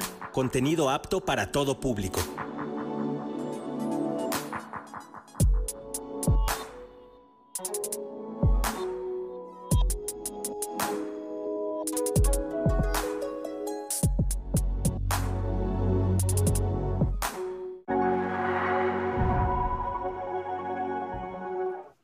No saben, pero aquí en el estudio ya seguimos con la conversación y con muchas dudas y también eh, pues discusiones y la conversación sobre esta situación porque pues es verdad que hay muchos estigmas, tabúes, este y pues también roles de género que están muy marcados aún, que sabemos que está eh, habiendo un cambio en la sociedad, pero pues que la verdad en el tema económico siguen impactando en el día a día. eh, pues a todos nosotros. Es que sabes que estamos justo, ahorita que, que sigues leyendo, Anaí, pero estamos justo en la transición y yo creo que eso nos está causando muchos problemas. O sea, estamos tratando de entender una nueva forma Claro. y en el proceso de entendimiento está habiendo mucho problema para la nueva adaptación. ¿Y sabes- Pero a, a ver ahorita qué nos dicen los especialistas. Y sabes que, Cris, que particularmente es verdad que este es un punto, o sea, el tema de, de dinero, economía, y también ahorita em, que tenemos un programa del próximo viernes, Cris, que vamos a estar hablando también de algunos este, estigmas, tabúes que tenemos alrededor de diferentes temas y que también siento que estamos haciendo un cambio. Pero, por ejemplo, el próximo viernes vamos a estar hablando de relaciones afectivas de personas con problemas de salud mental. Y es verdad que eh, en esta idea de que es lo que mencionas, Cris, que estamos cambiando y estamos reformulándonos y cuestionándonos también, eh, el tema de la, de la discapacidad psicosocial particularmente, en donde no, o sea, debemos de tener clarísimo que tenemos este... que existe este derecho de vivir nuestra vida y ser independientes, tener acceso a salud, eh, tener acceso también a trabajos dignos, eh, y no solamente eso, sino también en el tema de pareja, ser- eh, tener vida sexual, el tema también de planificación con respecto a este, su salud reproductiva. Vaya, todas también estos, estas formas de cambiar nuestros paradigmas en muchas cosas. La verdad, estamos en, una, en un momento creo que importantísimo y valioso. Fascinante. fascinante. Y creo que este es un tema que se tiene que hablar, ¿no? Entonces, pues invitarlos, invitarlos a que sean parte de nuestro programa el próximo viernes, relaciones afectivas de personas con problemas de salud mental, porque se tienen que hablar, eh, se tiene que hablar sobre el tema y principalmente enfocarnos, Cris, en el tema de vínculos afectivos, ¿no? No más. Se trata de eso de que estamos en, somos personas y que tenemos, estamos en búsqueda de estos vínculos afectivos. Sí. Así que nos vemos el próximo viernes. Y pues yo de comentarios, porque también, bueno, ya les dije esto en el estudio, en redes sociales, yo ya no sé a dónde voltear. Em, pero, por ejemplo, Selene nos dice, sí, considero que sí se cumple con lo acordado, no es necesario saber el ingreso, que ya les había mencionado, seguimos recibiendo ese tipo de mensajes. Nos hablan de infidelidad financiera, que ya lo habíamos mencionado en el programa con anterioridad. Nos dice, en mi relación fallida, por una intervención quirúrgica muy cara, me di cuenta que mi esposa tenía una cuenta oculta. En nuestro acuerdo juntábamos los ingresos y yo no sabía que tenía esta cuenta extra. Y eso, y se sienten traicionados. Y ahí él no nos dice un poco cómo se siente, pero él, él empieza su título Infidelidad financiera con lo que mencionamos en el programa. Es que es un, te- un te- un término interesante. Dice Karina, siempre he compartido mi sueldo sin problema. 18 años de casada, nunca tuvimos problemas. Siempre he pensado que el dinero es de dos. Nunca hubo reclamos de ese tipo, pero siempre me han criticado mis hermanas. Y tomo este, este comentario también de Karina. Aide, para ponerlo en la mesa con los especialistas contigo, Cris, el hecho de, bueno, perfecto, ya tenemos estos acuerdos de, eh, no sé si 50, 30, etcétera, cada quien de pareja. Sin embargo, enfrentarse también a una sociedad que probablemente eh, tenga esta situación de decir, ¿por qué no, no el hombre recae el tema económico y por qué tu mujer tienes que estar aportando, ¿no? Y tomé este de Karina porque creo que es el más representativo, pero hemos leído varios de sus comentarios similares a este. Se enfrentan a, ya tengo acuerdos como pareja, pero la sociedad me critica sobre esos tipos de acuerdos. Es que a la sociedad le da miedo qué pasaría más adelante. O sea, te sientes, te- si estás dando todo el dinero, entonces estás como quedándote un poco vulnerable, ¿no? Claro. Creo. Oye, que tenemos un, un testimonio, ¿no? Anónimo de una mujer. Es correcto. Yo creo que no nada más en redes sociales, también les agradecemos sus testimonios que nos mandan con anticipación, así que pues vamos a verlo y ahorita lo comentamos con los especialistas. Realmente, así como tema de que lo hubiéramos tratado, no se dio. Sin embargo, siempre fue a la mitad, de- porque siempre trabajamos los dos y siempre fue a la mitad y a la mitad este, los gastos. Y, y era como equitativo, ¿no? Pones tú una parte, yo pongo otra. La mayoría de las veces este, siempre ganó más que yo. En- realmente, como yo siempre he trabajado, este, a lo mejor no le daba más poder, pero sí, finalmente sí daba, eh, ap- aportaba más que yo en la casa. Hace dos años él pierde el trabajo, este, lo liquidan del trabajo, eh, y finalmente él entró- empezó a buscar, no encontró, entonces se metió a la parte de las ventas. En la parte de las ventas, pues no le ha ido tan bien. como cuando recibía un sueldo y se puede decir que pues, literal yo soy la que, la que gana más y la que lleva el gasto de la casa desde hace dos años. En muchas ocasiones este, fue como, como estás en una empresa mediocre y, y ahora pues la verdad es que en las discusiones se ha salido el tema de, bueno, pues esta empresa mediocre es la que ahorita nos está dando de comer, ¿no? Eh, sí, ahora ya no, por supuesto, no me dice nada de eso, pero a veces sí se quiere meter en que, pues es que deberías de pedir ganar más, eh, deberías de, hacer esto, deberías, y entonces siempre es, a ver, eh, es mi trabajo y creo que hay una línea en donde no debes de rebasarla, ¿no? Este es mi trabajo y yo estoy aquí, pero no es para que tú te metas, ¿no?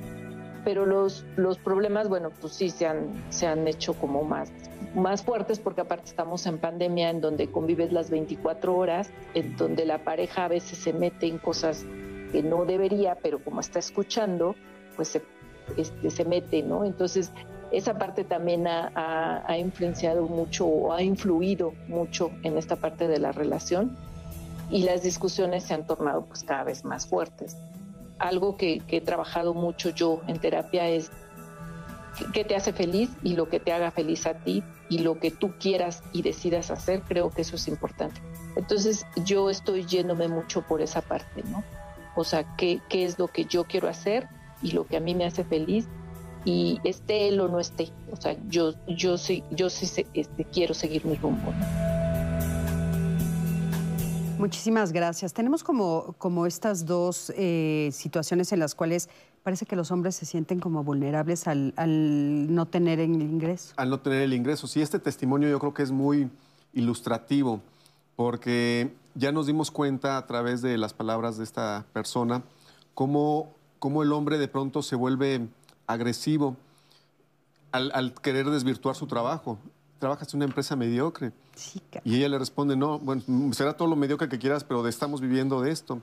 Entonces yo lo que percibo ahí es una eh, fragilidad de la persona al, tener esta dependencia económica de pronto de su mujer, pero es una dependencia total.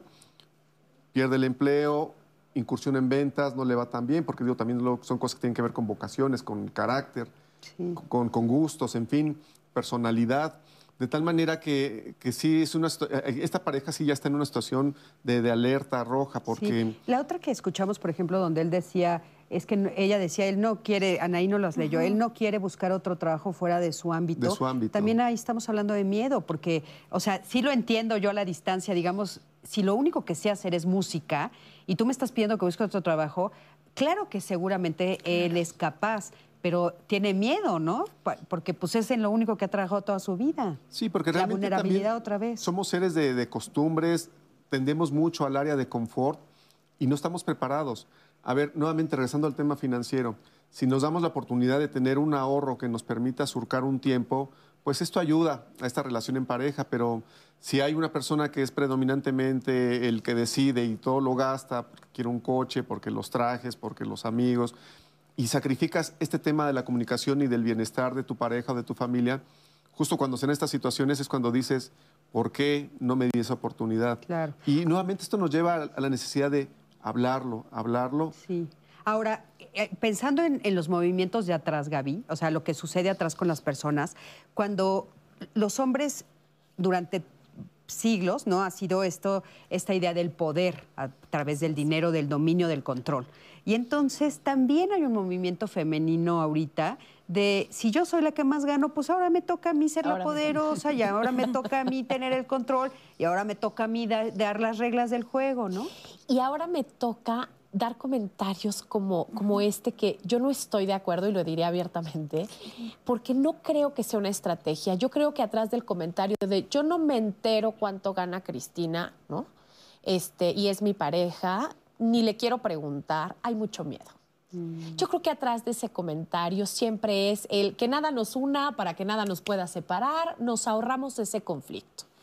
¿Por qué yo no querría enterarme de los ingresos de la persona con la que comparto mi vida. O sea, me, parece, perdón, pero me parece algo que nos está llevando al extremo opuesto, que es, no sé, eh, como si fuera una virtud no enterarme. Y perdón, pero no puede ser una virtud, porque dinero representa esfuerzo, representa proyecto, representa crecimiento y además representa la capacidad de reconocer cualidades en el otro. Fíjense, yo, yo tengo por ahí el caso de una pareja que atendí que lo hicieron fantástico al final, que una de las decisiones que tomaron fue, se, se, escondían el dinero, nadie decía, cuando llegaron nadie decía cuánto ganaba, lo veían como una virtud, poco a poco lo fueron diciendo con mucho miedo y el miedo era, me lo va a quitar. Claro. Me lo va a quitar. Sí, claro. Va a, va a, pedir que ponga más. O va a pedir que dé cuentas de lo que gasto. Sí, ¿no? que, claro. Que eso, el, claro. Y es muy comprensible. Y además para las mujeres más. Porque si las mujeres ganan y dicen, no, esto voy a hacer mi guardadito. Claro. Y fíjense, tomaron dos decisiones que yo les comparto porque me parecen de gran utilidad. La primera fue, el día que vayamos a tener un hijo, va a ser inevitable, por el bien de los dos, que tú te quedes por un tiempo con los pequeños, ¿no? Ese tiempo lo vamos a planear. Y lo vamos a planear diciendo, tenemos tanto dinero hoy y el día que tú estés embarazada vamos a poder garantizar que tú vas a tener entre el dinero que ahorramos, ese sueldo que tú tenías, para que tú sientas que quedaste, digamos, en igualdad de condiciones, pero que te quedaste en casa cuidando a algo que a la larga nos va a ahorrar dinero a los dos. Porque ahí les encargo si el hijo está desnutrido, si está emocionalmente descuidado, eso cuesta un dineral. Claro. ¿No? Claro. O sea, a, a, al, al, hombre de la casa este que teníamos antaño, que tenía que pagar las terapias de los hijos, las clases especiales y todo, le costaba un dineral que mamá no estuviera en casa. También es cierto. Pero creo que no enterarme yo más bien diría y le diría a la gente que está participando con ese comentario que revisara profundamente sí. por qué no. Pero dijiste que pusieron dos acuerdos. Ah, ¿El segundo cuál ese es? fue el primero. Y el segundo fue, eh, eh, voy a quedarme por tanto tiempo. Ese seguro que, que, existe para el retiro, ellos se inventaron una fórmula preciosa que era el seguro de la, de, la, de la mujer que se quedaba en casa y eso contribuía a largo plazo para él. Porque decía, si tú guardas cada mes 5 mil pesos, que durante el tiempo que tú cuides a los hijos los voy a poner yo, me garantiza que si un día nos separamos, tú vas a tener cómo sobrevivir y no vas a ser alguien que va a depender económicamente y que yo voy a tener que esconder mis monedas, porque entonces tú te vas a quedar pensando que yo te tengo que mantener. Claro. Porque tú vas a tener dinero. Es que eso es cuidarse en el amor. Claro. Yo siempre insisto, tenemos que cuidarnos mientras nos amamos. Claro. Porque el día que nos divorciamos, nos damos hasta con el sartén. Entonces, eh, en el amor hay que cuidarnos. Ese es planear en el amor. Fíjate, yo también te comparto otra pareja que, que admiro mucho, que hace muchos años eso hicieron de otra manera. Él, él la conoce y él sabe cuánto ella gana. ¿No? Y, y, los dos saben cuánto gana cada uno. Hace, se sientan igual que dices tú y dicen, vamos a tener una familia. Y él le dice, yo puedo darte el mismo sueldo para que te quedes en la casa. ¿no? Y entonces, y que tú tengas todo esto de libertad, inclusive hasta bono te voy a dar, ¿no? Qué porque padre. Este, si lo claro, haces bien, bono. Ajá, no, decía, porque yo sé que ganas el bono en diciembre. Entonces, yo, yo voy a hacer lo posible por trabajar a ese nivel y vamos a tratar de que, ¿no? Entonces ella era feliz, estaba encantada Claro. y ellos, los dos estaban tranquilísimos. Y yo a la distancia decía, funciona, no funciona, sí, tata. Y sí funcionaba. A- al nivel que, que estés, ¿sabes? No es, no es tan fácil a todos los niveles, lo entiendo perfecto. Pero creo que llegar a un acuerdo, a mí me gustaría que ustedes nos dijeran, bueno, ¿Cuál, e- cuál sería la fórmula en la práctica? Les voy a, a ver, tú que eres el, el- el- el- el especialista en esto de financiero. Cuando hablamos de 50, yo procuro decirles a mis consultantes, a ver si estás de acuerdo conmigo. Yo digo, ok, este es tu 100%, ganas 10 pesos. Y el 100% del otro son 5 pesos, ¿no? O sea, el 50% de eso es diferente. Claro. Ese es el 100% de, de los dos. Entonces, cada quien sí se queda con algo. ¿Esa fórmula te parece que es razonable? Pues mira, podría parecerlo en principio, pero definitivamente depende de muchas variables que tienen que partir. Yo creo que la principal es de cuánto está uno dispuesto, esto de cuidarnos en el amor, a dar. Porque si nos ponemos en una situación tan estrictamente eh, rigurosa del 50 es el 50 y si fallas te lo voy a ir sumando, pues realmente tampoco abona a esa situación, Claro. ¿no? Yo creo que sí es muy importante, a ver, tener la información. Para saber, es más, para determinar qué porcentaje puedes dar, necesitamos saber cuál es nuestro nivel de gastos, así de elemental. Claro. Porque o sea, entonces, sentarnos a hacer una lista. Sí, a ver una lista de todo lo que gastamos, la, eh, la comida del perro, eh, eh, el mantenimiento de los vehículos. Lo que le doy a mi mamá, aunque tú Lo no sabías, pero pues sí mamá. se lo doy. Todo eso, entonces, a ver, nuestros gastos eh, equivalen a tanto. Nuestro ingreso, ¿cuánto es? Bueno, ahí, a partir de eso, puedes realmente determinar una fórmula más, más, más inteligente, una forma más, más acertada, si es el 50, el 25, el 30, los ingresos variables que puedes tener, otra fuente de ingresos, todo eso tienes que ponerlo en la fórmula para poder determinar un porcentaje. Por eso te digo, podría parecer muy sensato decir, bueno, la mitad y la mitad, pero tu mitad no es lo mismo que la tuya. No, por eso, la mitad de tu sueldo, o sea, la mitad de tus cinco y la mitad de tus diez. O sea, no, no es, no es, este, yo voy a, yo voy a poner cinco, entonces tú pones cinco, sí, pero yo me quedo sin nada. No, Sí, no, tú exacto. pones dos y medio y yo pongo cinco. O sea, digo, no sé, ahora me, está- me están insistiendo mucho, este, porque aquí tengo un chicharito que me habla, ¿eh? No crean que no. Me están insistiendo mucho que por favor pongamos sobre la mesa las deudas. O sea, ¿qué pasa ahí cuando hay la deuda? Cuando ya se reveló la relación, o sea, ya, ya no nos estamos ocultando nada y entonces, ay, chin, caray, le debo muchísimo a mi suegra y a mi compadre y, a- y, ¿no? Y aparte, tarjetas. ¿Qué sí, hacemos? pero, pero ahí? es que ya no es, ya no es mi deuda, es nuestra deuda. Ajá. porque es el ingreso de la familia, son los compromisos de la familia. Digo, podrás dar tu nombre en el banco y a quien le van a buscar el acreedor es a ti, pero no deja de ser el compromiso de la familia. ¿Qué hacemos ahí? Digo, mira, ahí realmente hay muchas técnicas que se pueden poner en práctica, pero nuevamente regreso al tema de la pres- del presupuesto y de saber cuánto ingresamos y cuánto debe. Nuestros gastos, esas deudas también forman parte de nuestro gasto. Ya es un ingreso comprometido, ya es un pasivo. ¿Qué es lo que tenemos que hacer? Bueno, te lleva a las decisiones de vamos a ahorrar, vamos a, si, antes salíamos cada semana a comer, pues ahora vamos a salir solamente una semana. Si antes pedíamos postre a donde íbamos, pues ya no vamos a pedir postre. Y después decir, a ver, ¿cuál es mi deuda más cara? Sobre esa. Esa liquídala. Y, y cuando termines de liquidar esa deuda, no digas, "Te- ya, ya tengo más dinero, no. Te vas con la siguiente y te vas con la siguiente. Digo, en ese sentido es bien importante el diagnóstico. Si en esta infidelidad financiera no sabemos que tienes una tarjeta por ahí oculta o que tiene, o le pediste prestado a alguien para alguna situación y tienes que estar abonando, no vas a poder tener un diagnóstico y tomar decisiones adecuadas. Por eso es un, es un sentarse y decir, oye, a ver, ¿nos queremos? Sí, pues vamos a hablar de esto en pareja, para salir juntos de esto. Y sabes qué, si tu ingreso es menor que el mío, pues yo te voy a ayudar a salir y más adelante, este, que estés bien tú, estoy bien yo.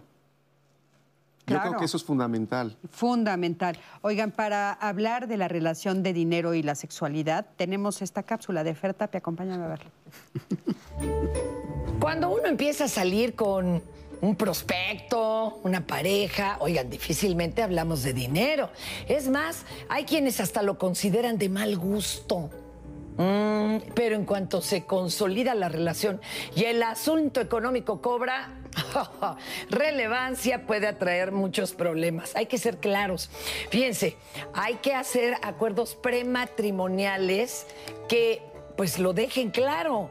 Yo no sé por qué en México no se estila esto.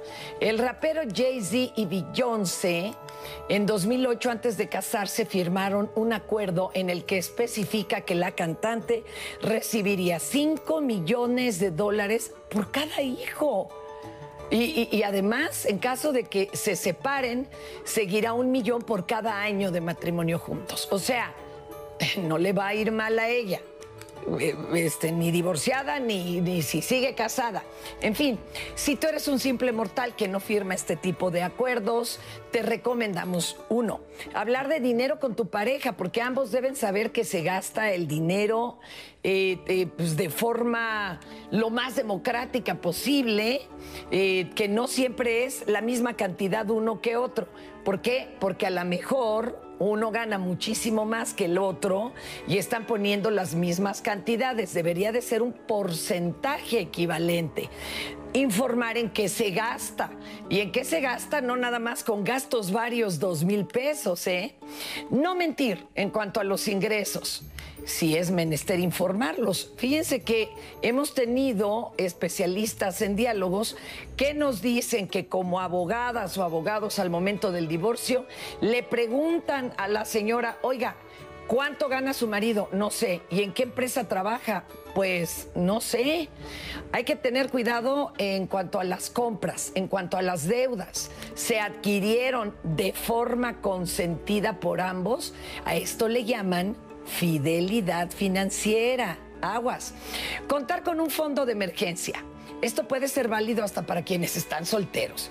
Pero por amor de Dios, si tienen pareja estable, consideren algo para enfermedades e imprevistos. Otra recomendación es, si en la pareja cada uno gana de forma distinta, recuerden que al aceptar estos, estas aportaciones proporcionales, entender que se está aceptando de buena gana.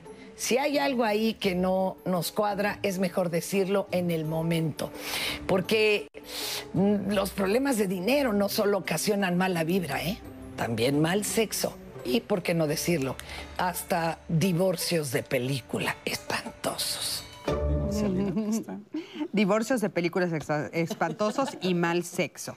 Pues sí, sí, porque digo, si no te estás pudiendo comunicar, si no te estás pudiendo relacionar, pues cómo vas a tener relaciones sexuales también satisfactorias y consensuadas, ¿no? Sí, que, fíjate ahí, Cristina, también es cierto esto que se decía hace unos momentos, los testimonios nos lo han dejado muy claro.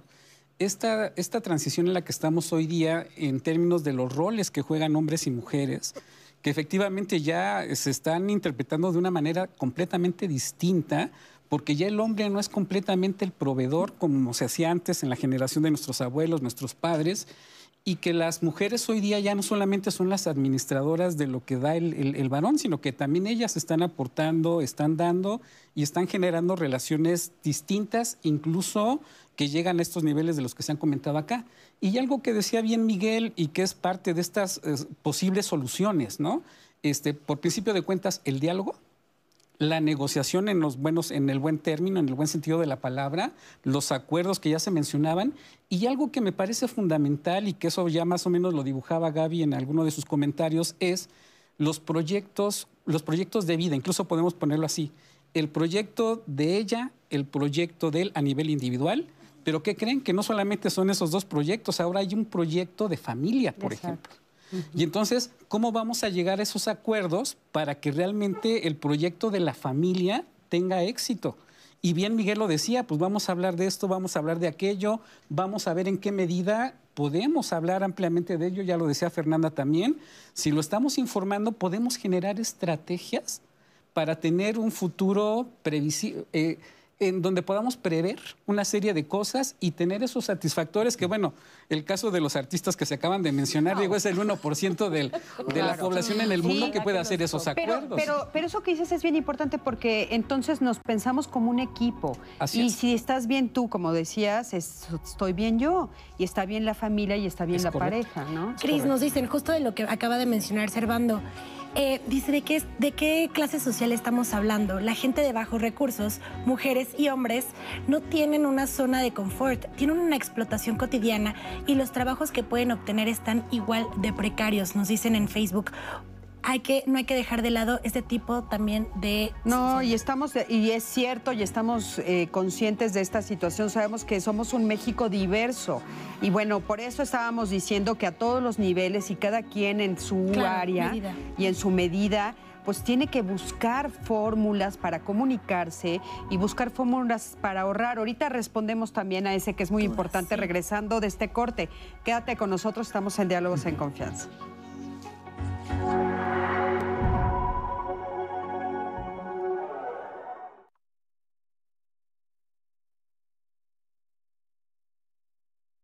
Ricardo Ramírez Rodríguez desapareció en el municipio de Iguala Guerrero el 28 de mayo de 2013.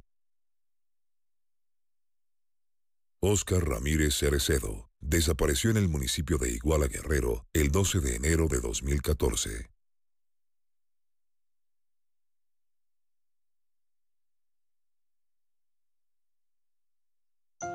La violencia sexual afecta a niñas y adolescentes en aparentes entornos seguros. Todas y todos debemos de protegerlas.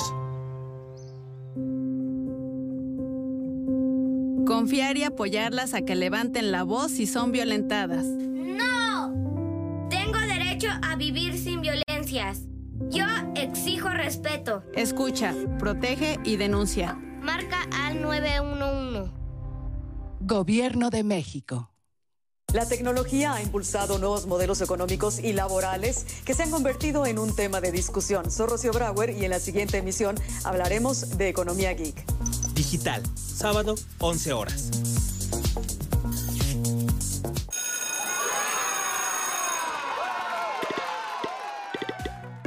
Llegó el momento. Regresamos a la escuela. La escuela aplica estas medidas para mantener la sana distancia y evitar contagios de COVID-19.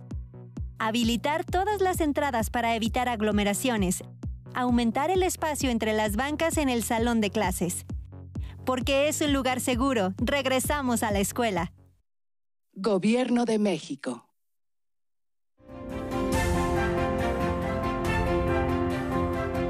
Me enteré del programa a partir de la búsqueda de empleos en el área de la ingeniería topográfica y fotogramétrica, que es el área que eh, actualmente yo estudio. Argeomática somos una empresa dedicada a, a los sistemas geoespaciales. Nos enteramos en una mañanera del presidente y pues nos pareció un programa extraordinario, ¿no? Entonces también nos hemos beneficiado en que pues ya están aprendiendo, pero a la marcha están produciendo. Yo creo que es una buena plataforma para poder iniciar, ya que no muchos jóvenes tenemos eh, la posibilidad, sobre todo en este tiempo de pandemia, que, que puedan buscar un empleo, de capacitarse en distintas cosas, de desarrollarse. El programa Jóvenes Construyendo el Futuro me ha dado las bases para desarrollarme en el área laboral que yo deseaba.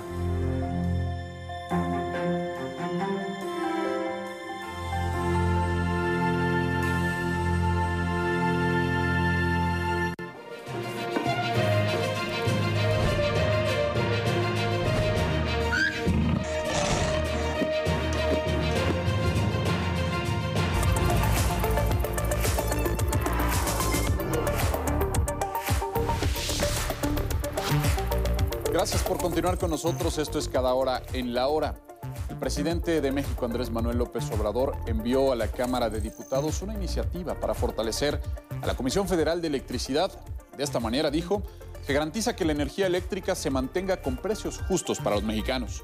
A propósito, la secretaria de Energía, Rocío Nale, anunció en redes sociales la propuesta realizada por el mandatario y añadió que el uso de litio se mantiene exclusivamente para el Estado. De enero a agosto, las remesas alcanzaron un nuevo máximo histórico en México al sumar cerca de 33 mil millones de dólares, un monto superior en 24.8% en comparación a los envíos registrados en los primeros ocho meses del 2020, cuando ascendieron a 26.395 millones de dólares. El Banco de México precisó que tan solo en agosto, el dinero que nuestros connacionales enviaron a sus familias en el país fue de 4.744 millones de dólares, nivel superior en 32.7% en referencia al octavo, al octavo mes del año pasado.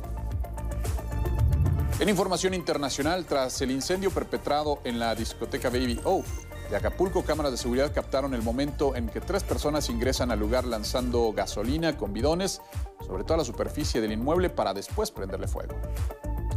En Venezuela comenzó a circular el Bolívar digital a pesar del nombre de la nueva divisa que entra en vigor este viernes. Cuenta con monedas de un bolívar y billetes de 5, 10, 20, 50 y 100. Esta es la tercera reconversión de la moneda nacional. Ahora, un millón de bolívares, unos 25 centavos de dólar, será tan solo un bolívar. Debido a las constantes devaluaciones, la economía venezolana tuvo que ser dolarizada. Y en información de cultura, le tenemos ahora una recomendación. Se trata de Futuralia.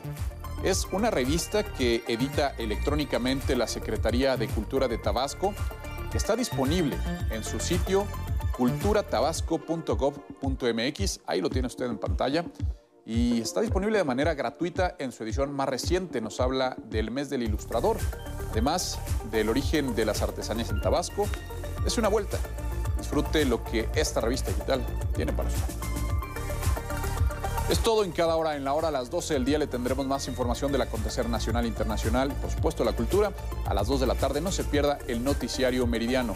Lo invito a que siga con nosotros a través de la señal del 11.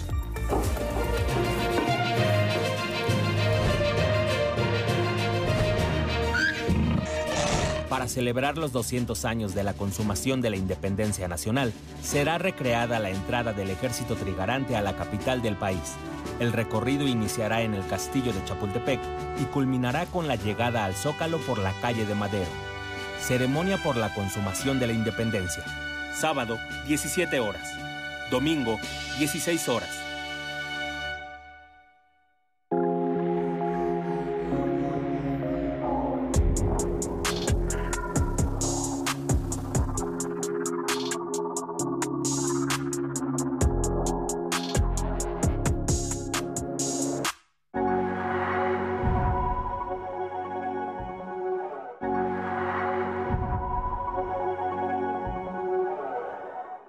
Dinero y sexo tienen que estar a la mano, porque si no se habla, hijo, Sí, problemón. sí, sí. Van casi a la mano los problemas justamente del dinero con el sexo, o sea, es, es como los castigos, ¿no? Sí, es la manera de controlar, la manera de vincularse. Nos acordamos que cuando estuvimos enamorados no tocamos el tema y damos por hecho y nos vamos de frente. ¿no? Cuando el dinero y los problemas económicos entran por la puerta, ¿no? el amor sale inmediatamente por la ventana. Nos habla de, este tipo de cosas que, pues, para empezar, pueden no estarse hablando, no estarse llegando a acuerdos entre la, pareja, las personas involucradas. De pronto estamos todos en nuestra casa y, no hablamos del elefante que está en la sala, ¿no? ¿Y cuál es ese elefante? Pues justo estos temas, los temas económicos. Comunicación, información, confianza, son elementos fundamentales para que la relación de pareja se lleve bien y en todos sus canales. La planeación pues es una obligación mayor por el tema de las colegiaturas, por el tema de la alimentación, el vestido. Sabiendo planear, te puede quedar ese, ese porcentaje para ti, para tus gustos. El nivel de divorcialidad en México se ha incrementado de manera importante y que el problema o la cuestión económica de, de los dineros, de los centavos, pueden ser las causales de ese Sí. incremento de los divorcios. Que hacer pareja es mucho más que amarse, ¿no? O sea, di- digamos que es un componente fundamental, pero es proyecto y cualquier proyecto requiere recursos. Yo hablaría primero de quién nos educó en el, en el- en el asunto financiero y cómo se vinculó emocionalmente eso en nuestra casa. Como seres humanos, así como tenemos un ciclo de vida de que nacemos, nos desarrollamos, somos niños, jóvenes, todas esas etapas de nuestra vida biológica van acompañadas también de una etapa, de una vida, de un ciclo de vida financiero. Creces, te vuelves universitario y ya te ofrecen tu primera tarjeta. Ya después te casas o te juntas con alguien y ya vienen otras necesidades. Empieza a envejecer la población y necesitamos prever el ahorro para el retiro. Desafortunadamente en México todavía las mujeres tienen una participación económica todavía menor a la que se tiene de los varones. La expresión de quien tiene guardado el dinero en una cajita escondida no es la expresión del malestar de uno, es la expresión de un nosotros. Algo no funciona ahí y está hablando de dos, no de uno.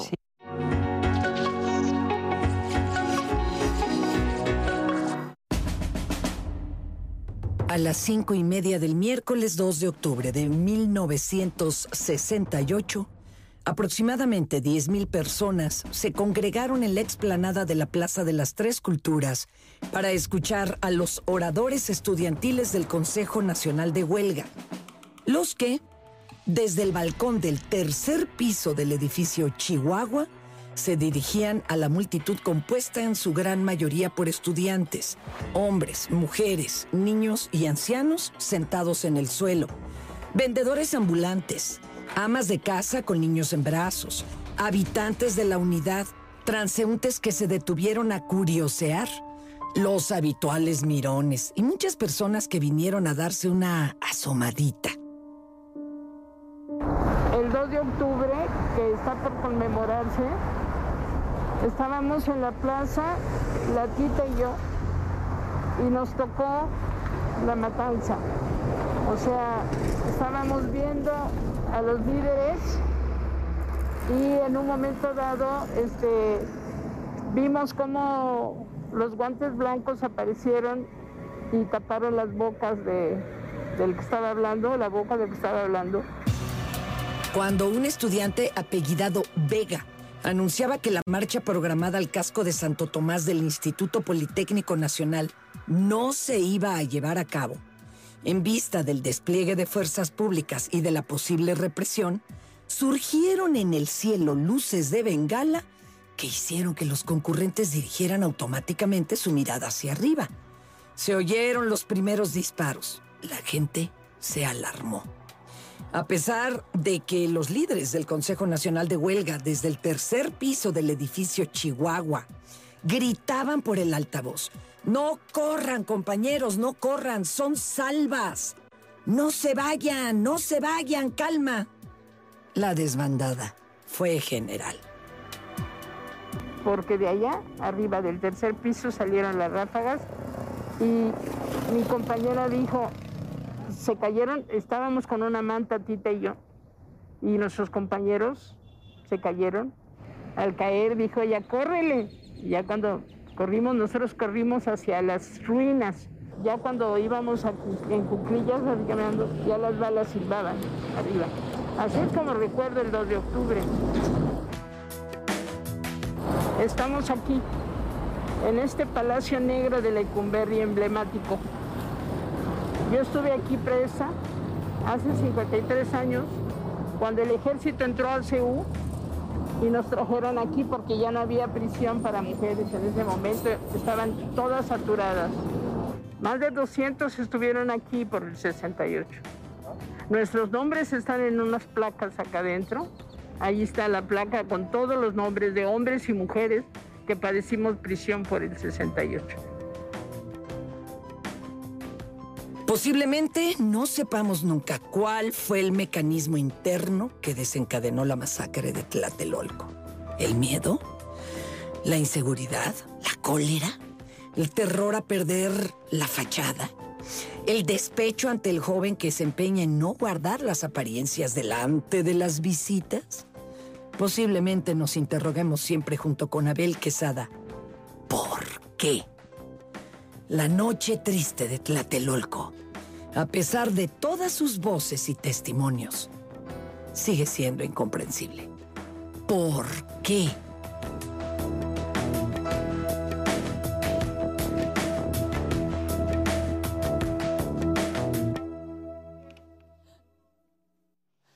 Bueno, pues 2 de octubre no se olvida, como ustedes ya saben, es un, una fecha que en México tiene muchísima relevancia, mucho significado y que siempre pues eh, lo ponemos en todas las conversaciones, ¿no? Sobre todo en este momento que pues mañana es justamente y todo lo que sucedió hoy en Tlatelolco y el significado que esto tiene. Entonces, bueno, pues conmemoramos, por supuesto, ese día.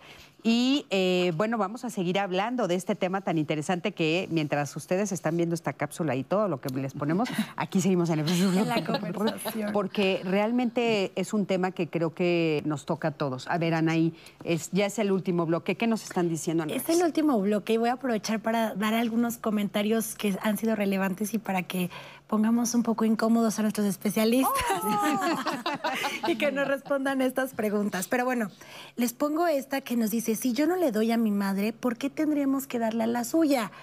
¿Qué opinan ustedes, especialistas? Nos preguntan. Y quiero hilarla a este comentario que también dice, quisiera un consejo, porque mi esposo, por otro lado, e- e- esta usuaria mujer, se molesta porque apoyo económicamente a mi mamá y la verdad es que lo tengo que hacer a escondidas. Entonces está en contraposición Claro. de esta persona que quiere apoyar a Cris y la otra que dice como, ¿por qué hay que apoyarla si yo no apoyo a mi mamá? ¿No? Ese, si quieres, vamos un poquito Sí. paso a paso. Ese y también un- un- el que nos dijiste antes, Anaí, que es muy importante, eh, que creo que van de la mano de la situación financiera de, eh, a nivel nacional. O sea, sí sabemos que es precaria, o sea, la verdad es que no es así como muy este, bollante, Servando. ¿Qué podemos decir de eso y por qué justo se refleja en este comentario que nos acaba de hacer Anaí de cómo las generaciones tienen que seguirse apoyando unas a otras? Sí, indudablemente que eh, la, la economía del país habla mucho del bienestar de sus propios pobladores, de sus propios habitantes, de su propia sociedad. Y lamentablemente ahorita la pandemia, hay que también decirlo, hay que enfatizarlo mucho, la pandemia, la contingencia sanitaria ha tenido un efecto tan negativo en materia económica, en términos de los empleos, en términos de los ingresos que están llegando a los hogares y eso está generando este tipo de estrategias de sobrevivencia, ¿sí? poder tener ese guardadito por acá o tener una reserva, como bien decía Miguel, ya acordada con la pareja, que eso pudiera quizás ser lo más idóneo, pero las, las personas tienen que hacer una serie de, de- de- mecanismos para tratar de prever ciertas situaciones.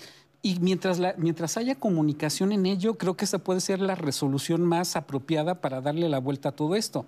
Pero, nuevamente, es este, los roles sociales que culturalmente están tan arraigados todavía, todavía en México, dicen, no, los hombres tienen que se- seguir siendo los grandes proveedores y no se salen de ahí. Yo creo que es una manera también de ir pensando de manera distinta esos roles tradicionales del hombre y de la mujer. Ahora, y finalmente es, si vamos teniendo esta prevención para el futuro y vamos haciendo esas estrategias que nos permitan el bienestar, pues nos van a permitir no solamente atender ese proyecto de vida familiar que comentábamos hace unos momentos, sino quizá a lo mejor hasta tener un- una reserva que nos permita apoyar estos gastos emergentes que pueden ser esos apoyos a la familia, a los hijos, Claro, por, decirlo. ¿no? Entonces- Ahora, en esto de- del apoyo a las mamás, es, es algo que yo escucho todo el tiempo en, en el gabinete de terapia. Y es un problema realmente. Es como si en México tuviéramos ese mandato de te toca siempre apoyar a tu mamá. Y yo no sé si eso tendría que ser así. Siempre me lo cuestiono porque la pareja está, está empezando a salir adelante, está empezando a formar su, su propio espacio. Algunos tienen hijos chiquitos y se sienten obligados a mantener a, a sus mamás. Yo creo que este, este también es un espacio que se nos va eh, pasando transgeneracionalmente, a veces ni hablado, ¿no? Porque mi mamá, mi Ni hablado. abuelita ayudó, vivía en la casa de mi abuelito y entonces, ¿no? Yo creo que estamos justo en esta transición donde nos tenemos que hacer responsables y tener hijos que no sea la inversión o el seguro que me va a garantizar que a mí alguien me va a mantener, ¿no? No ha sido forzosamente así. Sabemos que hay muchas mujeres que se han dedicado al hogar, que quedan desprotegidas al final. Sabemos que hay muchas eh, circunstancias. Pero creo, Cristina, que hoy tenemos que hacernos responsables de nuestra existencia y no pensar que los hijos están obligados a darnos nada. Uno tiene hijos por alguna exótica razón, pero no para que te mantengan. no, no, no se trata de eso. Bueno, en el caso de que esto ya exista y que, que sea la condición de la familia, creo, mi, mi- mi sugerencia sería, ah, como, como en el avión, ponte el oxígeno primero y una vez que tú estés a salvo, ayuda a los que están al lado. ¿no? Porque si no, Sí. no puedes ayudar. Sí, yo, yo me he encontrado, perdón la interrupción, con esta dinámica que les cuesta trabajo pedirle dinero al marido durante muchos años. Y entonces cuando ya tienen hijos, y por lo general son varones, a veces son mujeres, Mm. pero cuando tienen hijos varones, ya le piden al hijo para entonces no enfrentar el seguir pidiéndole al marido. Exacto. Y, y se vuelve ahí el- el- el- la herencia, ¿no? Ahora te toca ser el hombrecita toca. de, este fa- de, lo- de la familia, aunque no lo hablemos. Y entiendo el enojo porque a veces la familia eh, nuclear y no la de origen todavía no termina de resolver asuntos fundamentales. ¿No? Y, y bueno, y ese dinero se va a empezar a fugar hacia lado. Pero también es cierto, y no sé si les ha tocado, pero el que genera el dinero es el que le da dinero a mamá. La que no generó dinero, la mamá no recibe. Ay, ¿por qué a mi mamá no? Ah, pues porque tú no trabajas. ¿no?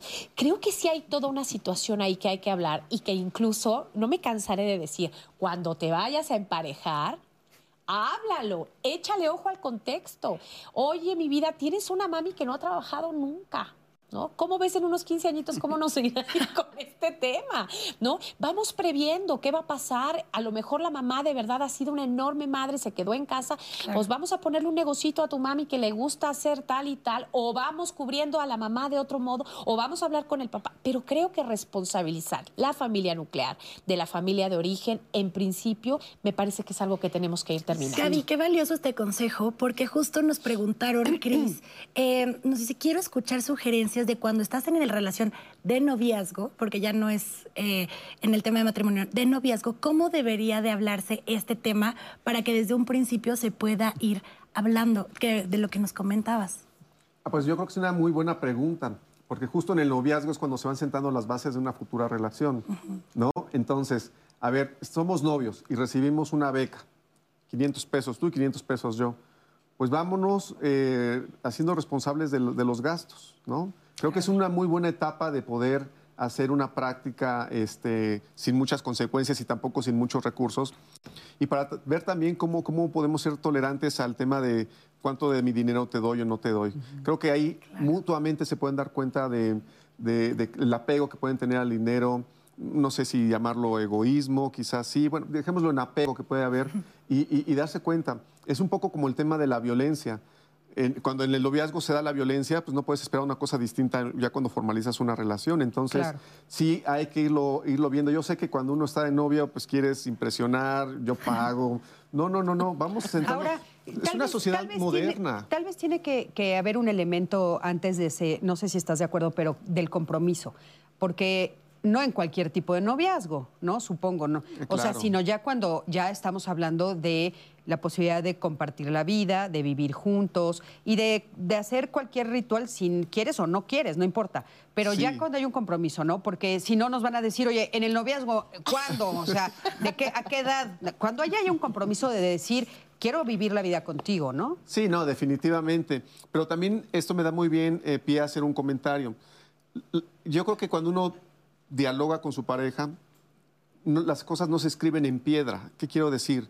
Cuando tú tomas una decisión financiera de, de pareja en un contexto determinado, oye, ahorita los dos tenemos empleo, tenemos buenos ingresos, vamos a repartirnos los gastos así. Pasan los años y hay un, y hay un hijo, o ya hay más gastos. Esos acuerdos previos que tuvimos, no tienes por qué enojarte porque ya, ya lo estamos replanteando. Cambió nuestro contexto, cambió nuestra realidad. Te quedaste sin empleo, me quedé yo sin empleo. Hay que Ah, no, volverse a es sentar. que desde un principio dijimos que tú ibas a dar el 50%. Sí, perdóname, pero mi, mi circunstancia cambió. La circunstancia de todos cambió. Entonces, hay que sentarse a replantearse esos términos. Oye, tienes un mayor ingreso tú y un mayor ingreso yo. No, no, no, no nos lo gastemos, vamos a ahorrarlo. Claro, Es lo que yo quiero decir. Esta- las relaciones de pareja son dinámicas. claro. no hay que replantearse todo el Hay que tiempo. replantearse todo el tiempo. Y eso creo que es un buen ejercicio hacerlo desde el noviazgo, como tú bien dices, a partir de un momento en donde hay una expectativa de una permanencia, de un plan de vida juntos. Claro. Oigan, acompáñenme a ver, como todos los viernes, por favor, la cartelera de lo que va a suceder la próxima semana. ¿Qué es lo que nosotros les vamos a ofrecer durante toda la semana que entra de los temas en diálogos? Acompáñenme. La próxima semana no te pierdas Diálogos en Confianza. ¿Sabías que desde el embarazo es posible tomar medidas para cuidar los dientes del bebé en gestación? Se piensa que las caries en los dientes de leche no importan porque son temporales. Sin embargo, pueden afectar la salud. El lunes, infórmate sobre los dientes y su cuidado. La muerte de alguno de los padres, los problemas de la economía, la migración pueden, entre otros factores, ocasionar que los hermanos mayores se hagan cargo de los hermanos pequeños, ocupando un lugar distinto al que les corresponde en la familia. ¿Cómo se altera la dinámica familiar cuando esto sucede? Acompáñanos este martes y te lo diremos. ¿Tienes amigos? ¿Cuidas y procuras tus relaciones de amistad? Los amigos son un vínculo fundamental basado en la confianza y el afecto. Suelen estar presentes en las distintas etapas de la vida y en nuestros momentos más difíciles. Pero, ¿todos sabemos hacer amigos? Reflexionemos juntos este miércoles sobre el significado de la amistad. ¿Conoces lo que debes hacer para pagar tus impuestos? ¿Sabías que puedes hacerlo vía electrónica o en persona? Pagar impuestos es una obligación y una responsabilidad que siempre genera preguntas, dudas y hasta prejuicios. Este jueves, infórmate a detalle y no lo postergues. Se piensa que las personas con una discapacidad psicosocial no pueden tener relaciones afectivas en pareja, pero ¿por qué es así? ¿Hasta dónde los prejuicios sobre esta discapacidad pueden determinar que una relación de pareja no se consolide? Este viernes platica con nosotros. Visita nuestro blog, escríbenos a nuestras redes sociales o comunícate al 55 51 66 40 00. Y no olvides que Diálogos en Confianza es un espacio para ti. Bueno, pues está muy interesante todo lo que vamos a ver la próxima semana y recuerda que nos puedes mandar desde ahorita ya tu testimonio, tus preguntas, tus dudas, por favor, de cualquier día de la semana. Y bueno, se va a quedar sobre la mesa un tema que nos acaba de decir Anaí, que me parece súper interesante, que eh, se lo están diciendo en redes y, es un, tema que también a ella le, preocupa. ¿Qué pasa con el dinero cuando somos eh, novios? Cuando estamos apenas saliendo y eh, se enfrenta uno a los gastos de la relación de noviazgo. Entonces, bueno, pues se lo ponemos por ahí a nuestra este, investigadora del tema de los viernes. Por supuesto, lo vamos a poner sobre la mesa porque creo que también tiene otra dinámica.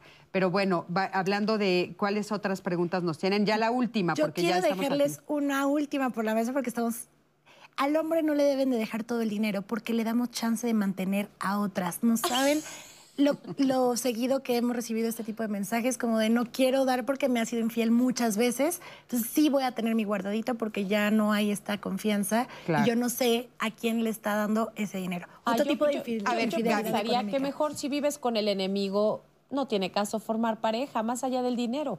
Si tú vives con alguien que tienes la certeza que te va a ser infiel, ¿para qué estás ahí? pero no se trata del dinero entonces, ¿no? Porque si yo eh, duermo con el enemigo, no es un, problema de dinero, es un problema de, o no sé si es una creencia o una realidad, y entonces habría que separarse. Claro, por supuesto. A ver, una última frase a forma de conclusión. A forma de conclusión. Tenemos dos minutitos. Eh, simplemente platiquen en pareja de estos temas, partan del supuesto de que esto es por el bienestar de ustedes y los invito, este, si me permites, Cristina, a que puedan participar en la Semana Nacional de Educación Financiera del 4 al 15 de octubre en un formato virtual. Pueden entrar a la página de la Conducef, www.conducef.gov.mx y desde luego también a la página del ABM, www.abm.org.mx, en donde podrán encontrar muchísima información dinámica, muy bien presentada, interesante, de tal manera que aprendan a manejar sus finanzas personales, sus finanzas en pareja y que puedan este, planear su futuro de una mejor forma. Muchísimas gracias. Y bueno, todo eso, por supuesto, va a quedar en las redes, para que puedan acceder. A forma de conclusión. Eh, finalmente, yo creo que la sugerencia es una comunicación asertiva, una comunicación empática y un proyecto de vida en familia. Gracias. A forma de Romper creencias y educarnos. Por favor, educarnos sentimentalmente que va a repercutir directamente sobre el dinero. Por supuesto que sí. Muchísimas gracias a los tres. Anaí, muchísimas gracias. Gracias. a ti que siempre estás del otro lado de la pantalla. Yo soy Cristina Jauregui. Nos vemos aquí la próxima semana para hablar del tema de salud mental y la pareja aquí en Diálogos en Confianza. Y bueno, también nos vemos en mis redes, Cristina Jauregui. Búscame en todas las redes. Gracias, gracias a todos. Gracias. Gracias. Y bueno, eh... Cris, pues nada, gracias a todos los que participaron también en el programa porque es súper importante su opinión. Recuerden que toda eh, la información está en nuestras redes sociales y pueden ver este programa cuando ustedes quieran en nuestro Facebook y por supuesto en nuestro canal de YouTube. Cris. Por supuesto que sí. Gracias a todos. Nos vemos la próxima semana. Hasta luego. Ensamble Artesano 2020 una iniciativa de Fundación Haciendas del Mundo Maya y Taller Maya en alianza con México Territorio Creativo, Design Week México, Cara Larga y Estafeta, con asesoría de Igeneris y el Programa de Naciones Unidas para el Desarrollo en México. Ensamble Artesano 2020 fortalece el trabajo y la actividad artesanal de mujeres y hombres afectados por la incertidumbre económica ante la emergencia sanitaria en México. Promueve vínculos de creación y diálogo entre grupos artesanales y diseñadores. Ensamble Artesano 2020 genera así nuevos lenguajes que fomentan la innovación en los procesos artesanales sin perder la esencia e identidad del conocimiento ancestral.